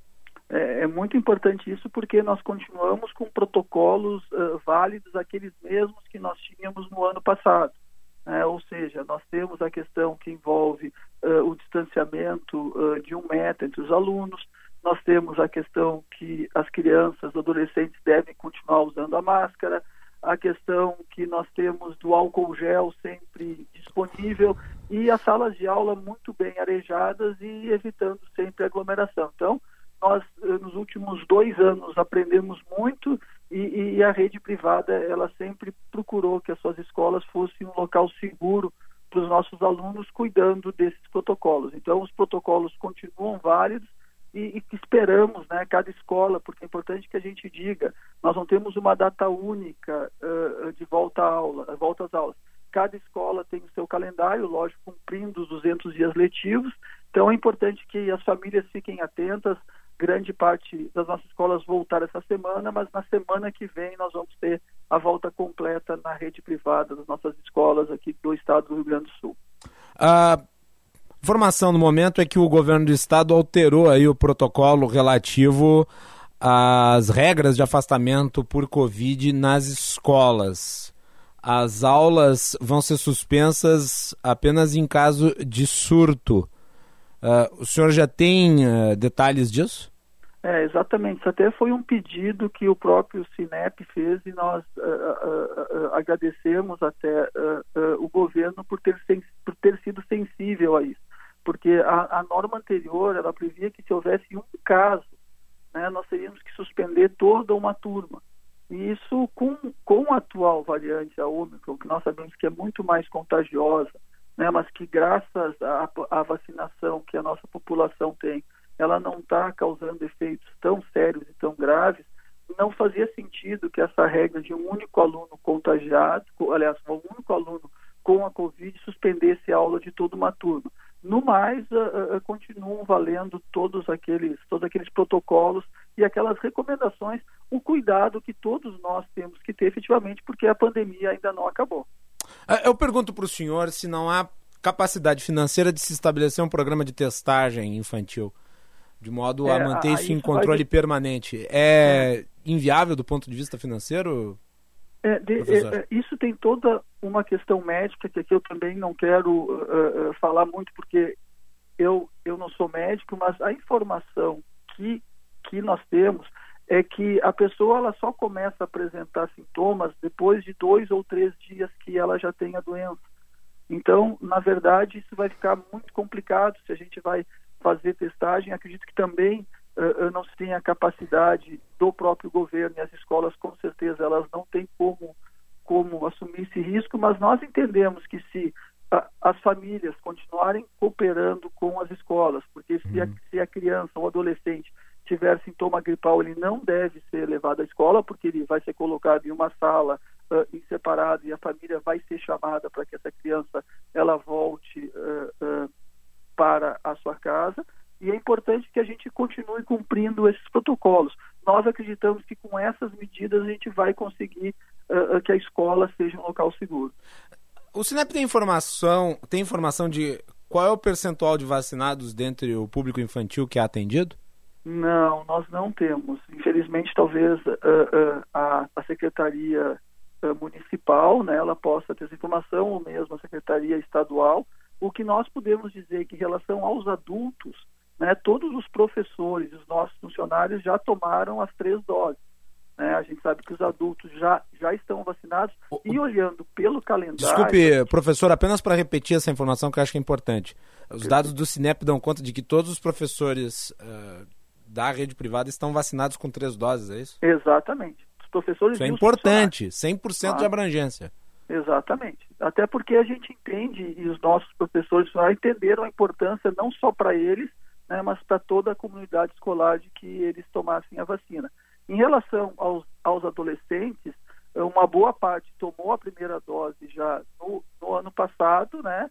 E, e, e, alguns estão completando, já vão, vão poder tomar a, a segunda dose. Uhum. Já os pequenos, acho que eu vou aproveitar essa grande audiência uh, uh, que tu tens para lembrar que nesse sábado nós vamos ter o dia C, né, o dia de vacinação das nossas crianças. Né, eu acabei de receber um, um material que em todo o estado nós vamos ter uh, postos abertos para vacinar as nossas crianças. Nós sabemos que muitas vezes os pais não conseguem, durante a semana, por estarem trabalhando, vacinar as crianças. Então, é, é, é um chamamento que o governo do estado está fazendo e o Sinep apoia, obviamente, isso que vacinemos as nossas crianças. Então, esse sábado, o dia C de vacinação. Quantos alunos uh, as escolas do Cinep abrangem hoje? A, a, rede privada hoje de educação básica tem aproximadamente 425 mil alunos. Ensino, Todos... Educação infantil, ensino fundamental e ensino médio. Todos eles agora com aulas 100% presenciais? É, uh, todos ainda não, né, Macalossi? É importante lembrar, algumas escolas já começaram outras começam somente na próxima semana. Mas a, na próxima quarta ou quinta-feira, com certeza a gente pode dizer todos os alunos em sala de aula e de forma presencial. Então haverá adesão à aula presencial até o final do mês. Daí 100%, a totalidade das escolas da rede privada.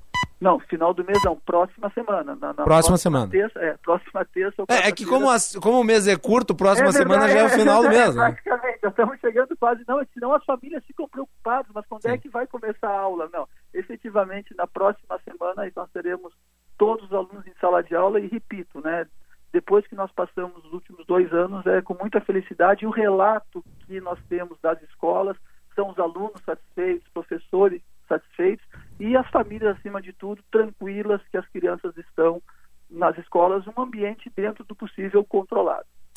Com relação ao uso de máscaras, houve uma polêmica muito grande porque certos negacionistas chegaram a dizer que obrigar as crianças acima de 3 anos de idade a usar máscara seria uma violência inominável, né? As crianças iriam sofrer muito usando a máscara. Eu pergunto como é que está a adesão a isso e como é que, como é que vai se fazer o controle. É, Macalós, eu acho muito importante uh, esse tema, porque efetivamente existem estudos que apontam que as crianças, a partir dos 3 até os 7 anos, uh, existem dúvidas sobre a importância ou não uh, de que se use a máscara. Mas frente a, a, a essa nova, essa nova, essa nova variante, nós, a secretaria de a secretaria estadual que cuida desses assuntos, né, tanto a vigilância sanitária como a saúde, entenderam que as crianças deveriam usar a máscara. No ano passado havia saído um documento da própria vigilância sanitária tornando o uso de máscara até os 12 anos como opcional. Só que uh, uh, houve um, uma volta, né? A, a, própria vigilância entende que nesse momento a máscara ela tem que ser obrigatória. Simplesmente o Sinep ele não está aqui para dizer o que é o correto ou não é o correto. Nós estamos aqui para cumprir aquilo que a vigilância sanitária ela, ela determina. Então, até segunda ordem, enquanto nós estivermos com esse momento, com, com a Omicron, estamos com o uso de máscara. Se o quadro melhorar e as nossas crianças, nossos adolescentes puderem ficar sem máscara, nós vamos cumprir aquilo que for determinado pelo governo do estado e pelos municípios também. Muito bem. Professor Bruno Zeric, muito obrigado pela participação aqui do Bastidores do Poder. Os nossos microfones ficam à disposição do Cinep RS e bom retorno às aulas presenciais.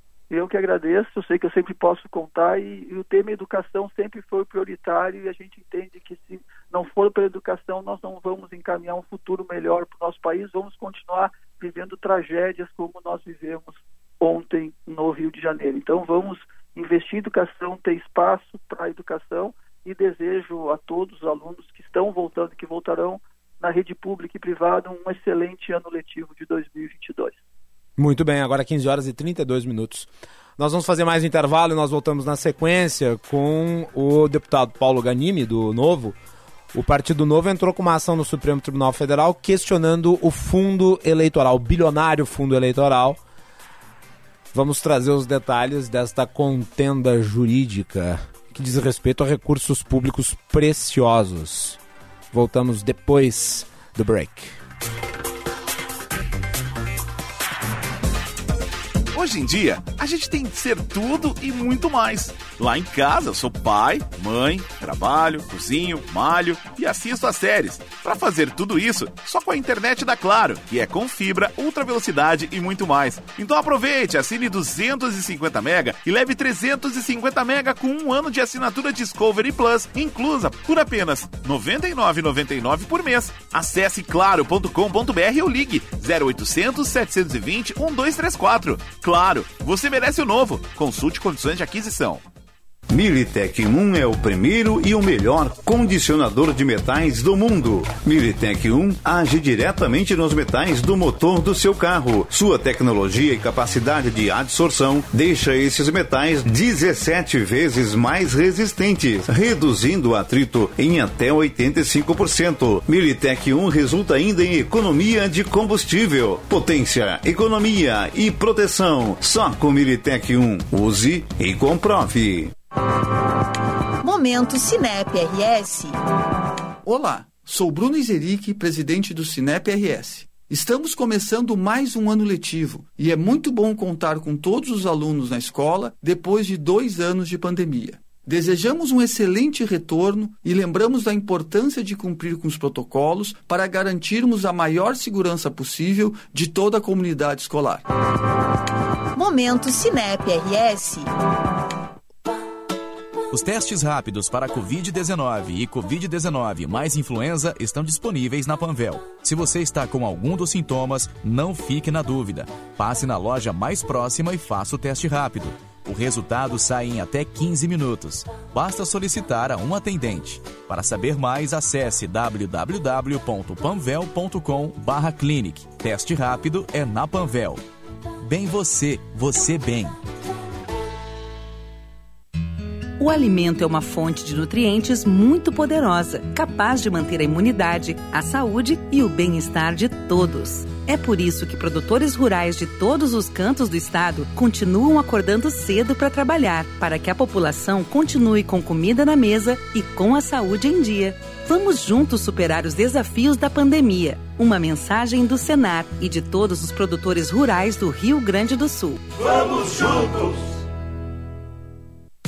Comece 2022 de carro novo. Garanta seu Ford com descontos exclusivos da Super Alto BR. Só aqui tem Ranger a partir de 203.790. A pronta entrega e com desconto especial para pessoa física e jurídica. É muito mais tecnologia e tranquilidade para pegar a estrada. Venha conferir e aproveitar. A única concessionária Ford de Porto Alegre é a Super Alto BR. Estamos em quatro endereços: Darço Dutra, Farrapos, Ipiranga e Cavalhada. Cinto de segurança salva vidas. Aumente suas vendas em 2022. A CDL Porto Alegre oferece as melhores soluções analíticas e conteúdos exclusivos e gratuitos para potencializar os resultados da sua empresa. Acesse cdlpoa.com.br.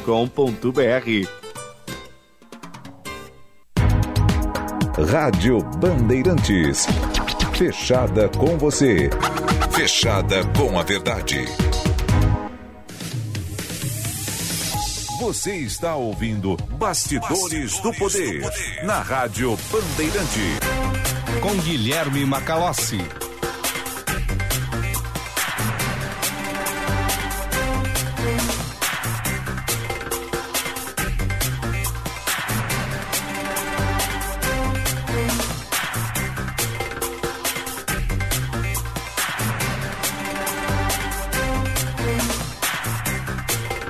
15 horas 37 minutos, temperatura em Porto Alegre se aproximando de 32 graus, 31 graus e 8 décimos. Nosso querido Paulinho Pires está ali no Aquário, um abraço. Nossa enciclopédia da Band, o homem das informações, dados históricos, sabe tudo. Grande Paulo Pires. Você participa do Bastidores do Poder pelo WhatsApp 980610949. 980610949. Bastidores do Poder no ar com o patrocínio da Escola Superior dos Oficiais da Brigada Militar e do Corpo de Bombeiros Militar, realizando sonhos, construindo o futuro. Muito bem, e a ação contra o fundo eleitoral de 4,9 bilhões vai ser apreciada pelo STF. A pauta está entre as prioridades da corte. A ação é do Partido Novo. Juan Romero, os detalhes. Exatamente, Macalossi, essa ação aí contra o fundo eleitoral de 4,9 bilhões de reais.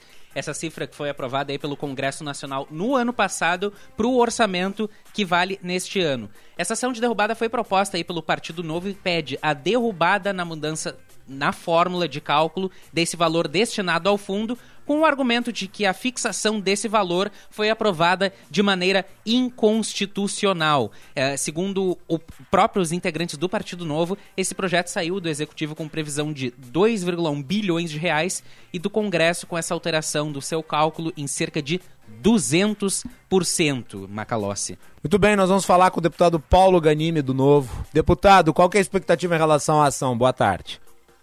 Oi, Macalossi, boa tarde, boa tarde a todos os ouvintes. Prazer estar aqui com vocês mais uma vez. Olha, a gente tem, sempre tem que ser otimista, ter expectativa. A gente, quando entra numa ação como essa, né, quando o partido decidiu entrar, tem, tem a expectativa de que seja vitoriosa. Né? Isso é uma, um pleito não só do Novo, mas da sociedade civil. Várias entidades entraram né, junto com o Novo, aderiram a esse manifesto, e a sociedade é, por isso. E é, é uma vergonha. A gente vê hoje né, uma tristeza no meu estado aqui no Rio de Janeiro. Petrópolis passou por uma calamidade ontem, ainda tem previsão de chuva. Espero que não piore a situação hoje. E dinheiro está indo para fazer campanha, não tem dinheiro lá para fazer manutenção e agora para recuperar a cidade. Não, não é justo isso. Uh, o Partido Novo foi o autor da ação, mas ela foi subscrita por muitas entidades, né?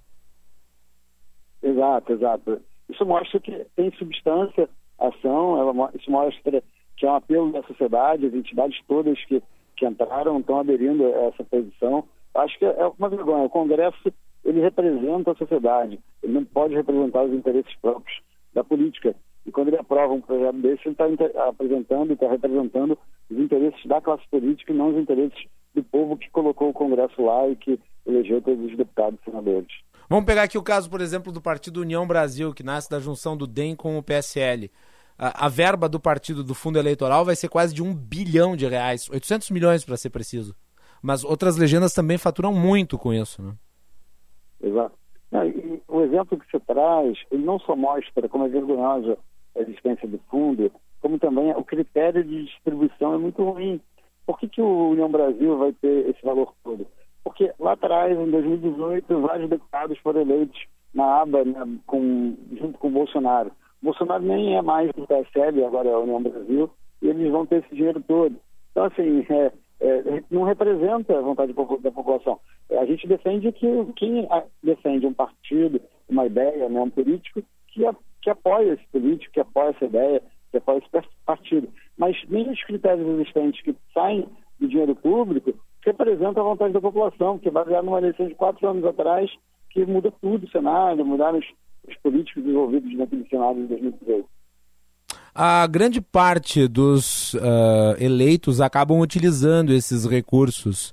Uh, aí uma pergunta que pode eventualmente ser considerada contrário à demanda do novo.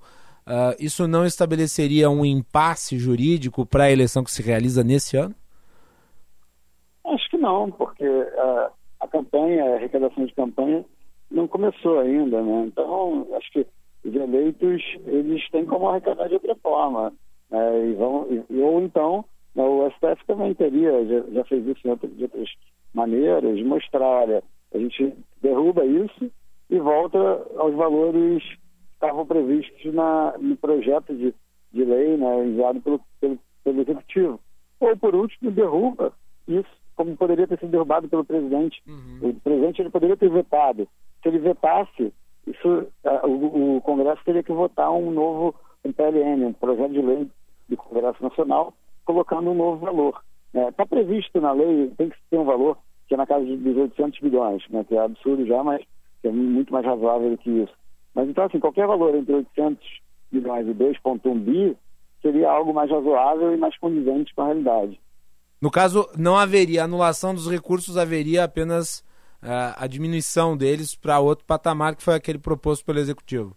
É, o que a lei exige, que está previsto, que não dá para mudar sem mudar a lei, são 800 milhões. Então, o governo poderia mandar um novo projeto de lei para alterar esse valor e voltar ou aos 800, ou mesmo que seja 2,1 bi, que foi o que ele mandou é, no, no, primeiro projeto de lei orçamentária. Mas eu não acredito, eu não creio que vocês tenham fé que o governo faria uma coisa dessas. Né? Olha, se o STF derrubar, eu acho que ele vai ter que fazer. Então vamos esperar que o STF cumpra seu papel constitucional e que ele derrube isso. Aí sim o governo não vai ter opção. São... É, mas... Hum. Conclua, por favor, deputado. Não, mas é, é, realmente as chances não são tão altas, mas a gente tem esperança, senão a gente não teria entrado com essa ação. Eu acho que quando é, uma, é uma, uma, um pleito que não é só do novo, mas quando todas essas entidades entraram junto, aumenta muito a chance de ter sucesso. Né? Você que milita contrariamente ao fundo, acredito, tem muito a dizer sobre as distorções que ele cria uh, no contexto da própria eleição, porque, ao contrário do que muitos podem pressupor, esses 4,9 bilhões não são divididos per capita entre os candidatos uh, que pleiteiam vagas dentro da estrutura pública. A, a concentração desses recursos obedece critérios discricionários. De modo que tem dados que eu acho que são importantes de serem comentados, deputado. Os candidatos à reeleição recebem, em média, 14 vezes mais dinheiro do fundo eleitoral uh, do que os candidatos que buscam a primeira eleição. E também uh, 1% dos candidatos concentram 80% desses recursos. Não, você tem toda a razão e a gente é, vê isso como um dos problemas, inclusive, da argumentação trazida para aqueles que defendem o fundo que ele permite a democracia, que ele garante a democracia. Se é esse objetivo, trazer uma visão mais, mais igualitária, é, que permita a entrada de novos integrantes na política, então vamos fazer o seguinte, vamos manter o fundo com valores mais baixos, mas então vamos colocar só quem não tem mandato que pode receber né, ou vão distribuir igualmente entre, entre todos os candidatos. É, vamos fazer uma regra que ela não concentre como os dados que você trouxe, e sim que ela permita que mais pessoas tenham acesso e realmente democratize a eleição. Porque do jeito que é hoje, ela concentra e perpetua quem está no poder no poder. E não é só, e, e pior do que só nas eleições, ao longo do mandato, os caciques políticos usam essa questão do fundo eleitoral uhum. para conseguir apoio dos seus parlamentares em projetos que muitas vezes as bancadas são contrárias, mas que acabam votando de, de acordo com o que o presidente ou o líder do partido manda, não por convicção, não porque aquilo ali é o que representa os valores e princípios do partido, mas sim por conta da pressão que o líder ou presidente partidário coloca nos seus parlamentares, dizendo: se você não votar como eu quero, você não recebe fundo na sua próxima eleição. Fica como uma espécie de chantagem política. Exatamente. Muito bem. Deputado Paulo Ganimi, muito obrigado. Uh, a votação deste, deste processo aí, dessa ação que foi movida pelo Novo, uh, é apreciada pelo STF. Uh, uma decisão ainda não tem data para sair, até porque existem critérios ali de análise da corte, mas a expectativa é que seja para logo, né? até pela urgência da questão. Exato. Então, obrigado, eu que agradeço, agradeço também a toda a equipe. E queria deixar aqui muito claro, né? a gente vai continuar lutando, não só através dessa discussão do STF de agora, mas também nas outras discussões dentro da Câmara, tanto para acabar com esse fundo, para rever critérios, e também nas decisões, discussões orçamentárias do futuro. Então é importante também que a população acompanhe os parlamentares, como é que eles se posicionam em relação a esse tema, que a população critica tanto, mas tem que também fazer sua parte na hora do voto, na hora de, de pensar, analisar e cobrar o seu parlamentar. Muito obrigado mais uma vez. Muito obrigado, deputado Paulo Ganime, do Partido Novo. O Partido Novo moveu a ação que está em análise, em análise no Supremo Tribunal Federal. Voltamos na sequência.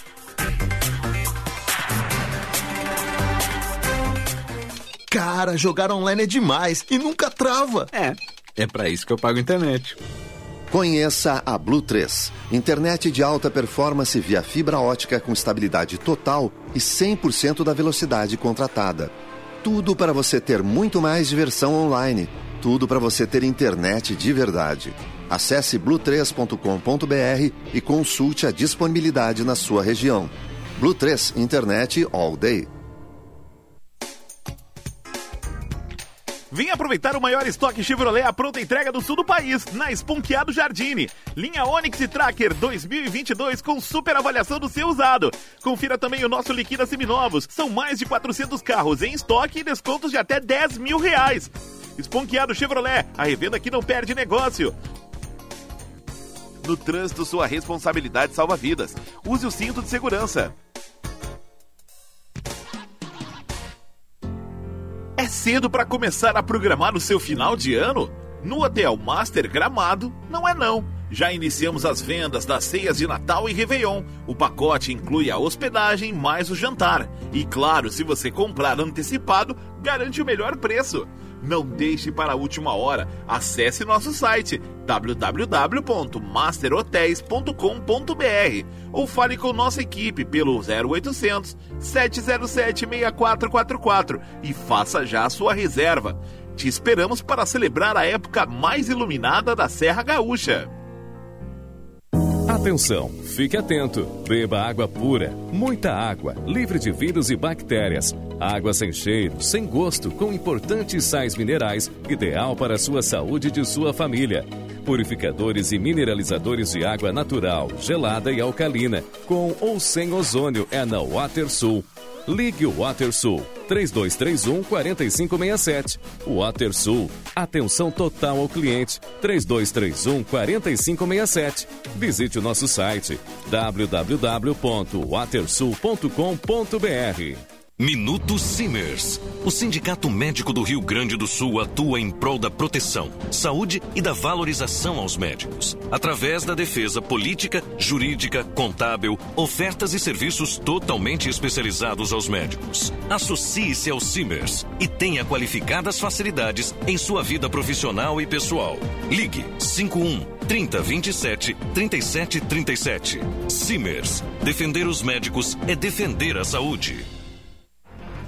As linhas perfeitas do seu Audi merecem o serviço de funilaria e peças originais. Exija da sua seguradora o serviço de funilaria da Audi Top Car e tenha sua franquia parcelada em seis vezes sem juros. Consulte no fone ou WhatsApp 519 9384 1879. No Insta, arroba topcar.audi.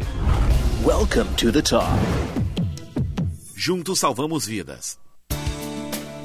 Existem muitos motivos para você, engenheiro gaúcho, ser sócio do Senge RS. Tem plano de saúde com preços diferenciados, cursos de qualificação, descontos em universidades, apoio para empreender e mais uma série de vantagens. A gente até poderia ficar horas falando, mas se você quer saber de tudo mesmo, passe lá no senge.org.br e associe-se. Senge rumo aos 80 anos.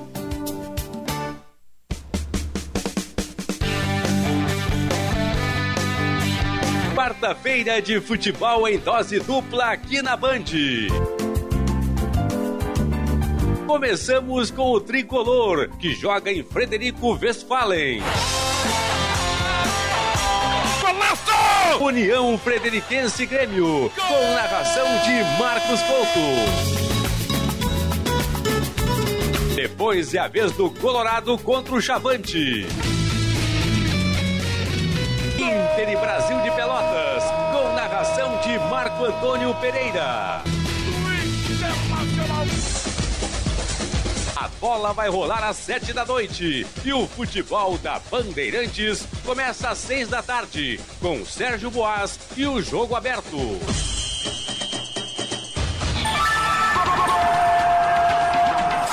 Jornada Esportiva. Oferecimento Talco Pó Pelotense, Banrisul, Espaço Luz e KTO.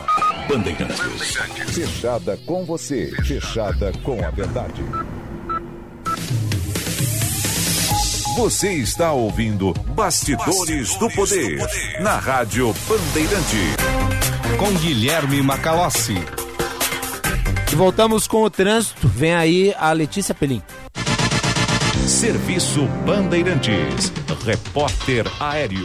Sabia que você pode vender com Vero mesmo sem ter a maquininha? Aceita cartões e Pix à distância. Saiba mais em sejavero.com.br. Muito boa tarde, Guilherme Macalossi. Boa tarde, Letícia. da Rádio Bandeirantes. Estou chegando no Bastidores do Poder para falar do trânsito liberado na Luciana de Abreu. No acesso para a rua Santo Inácio, teve um capotamento de um veículo. Dois carros colidiram, um carro capotou e o bloqueio total na Luciana de Abreu no sentido a Santo Inácio. Agora já com tráfego liberado, sem problemas por conta dessa ocorrência. Os motoristas não encontram dificuldade descendo a 24 de outubro e trafegando pelas principais ruas do bairro Moinhos de Vento. Nos acessos também sem pontos de retenção para quem chega ou sai da capital, mas na BR-116 tem obras, requalificação asfáltica 448, uma ótima alternativa para você que segue em direção ao interior. Sabia que você pode vender com Vero mesmo sem ter a maquininha? Aceita cartões e Pix à distância. Saiba mais em sejavero.com.br. Macalossi, é contigo. Indo para o encerramento do programa, nós temos a participação do público ouvinte. Alguns participam só para manifestar o seu ódio, mas tem uma frase do meu amigo Reinaldo Azevedo que eu gosto sempre de mencionar, que é o ódio é mais fiel do que o amor. Hã? Que filosofia, hein, Macalossi? Só. Olha só. Vai lá. Frase. Mensagens do 980610949, 980610949, o nosso canal aberto aqui do Band Zap para participar do Bastidores do Poder. Vamos começar pela mensagem do João Eduardo Ávila Bassuino, que está sempre participando aqui do programa. Um abraço. Boa tarde, Macalossi e equipe. Vereadores e prefeitos trocam votos por assentamentos irregulares em áreas de risco. Não está na hora de serem responsabilizados? Abraço, ele que é de São Leopoldo. Muito obrigado, é isso aí. Eu acho que tem que haver a responsabilização. Aliás, teve uma outra mensagem daí em tom crítico, né? Falando que eu havia responsabilizado o governo federal pela tragédia no Rio de Janeiro. Não, eu não responsabilizei o governo federal. O que eu fiz foi uh, estabelecer o comparativo de recursos para áreas que são uh, de interesse exclusivamente político e os recursos que são de áreas sociais uh, em que há defasagem. Eu não disse ah, a culpa é do governo que não fez nada. O que eu responsabilizei foi aqui, isso sim, objetivamente, o governo do estado do Rio de Janeiro. Inclusive mencionando entrevista dada por um especialista da Folha de São Paulo. Vai lá. Vamos lá, a mensagem do Anderson Flores. Boa tarde, Guilherme. Esse presidente brasileiro é uma piada. Um homem que vivia metendo pau nos comunistas, agora dizendo que é solidário à Rússia. Temos os governantes que merecemos mesmo. Abraços, Anderson Flores. Não identificou a cidade aqui. Foi lá, né? Ter um diálogo próximo com o ex-agente da KGB, né, que é aliado de primeira hora do regime comunista chinês. Quem quiser, que passe pano à vontade. Vai lá, última mensagem. Vamos lá então para a última mensagem. Vamos selecionar uma bem, bem questionadora, bem recheada. Macalossi, boa tarde. Deveriam investir em equipamentos meteorológicos para antever a seca e os governos tomarem providências antecipadamente. Além disso, deveriam criar um fundo para emergências com a seca, retirado das exportações. Tem que terminar com a Lei Candir. O Enio do Petrópolis aqui de Porto Alegre. Muito bem. É isso aí. Uh, nós tivemos uma entrevista recente com a meteorologista, que é a Pockman. Ludmila Pockman. Isso. Ela falou sobre a falta de radares no estado. Tem poucos radares. Tanto é que teve aqui o... a microexplosão em Guaíba. Foi um, um auê, né? causou enormes estragos na cidade. Não foi medido porque a capacidade de medição é limitada. Nós temos dois radares. Isso é muito pouco. Então há déficit de investimento. Juan, muito obrigado e até amanhã. Muito obrigado, Macalossi, obrigado, ouvintes, e até amanhã aqui de volta no Bastidores do Poder. Um abraço para o Braguinha e para todos que nos acompanham. Voltamos amanhã, vem atualidades esportivas, hoje com o Paulo Pires aqui no estúdio e o Diogo Rossi à distância por videoconferência. Fiquem ligados, até mais.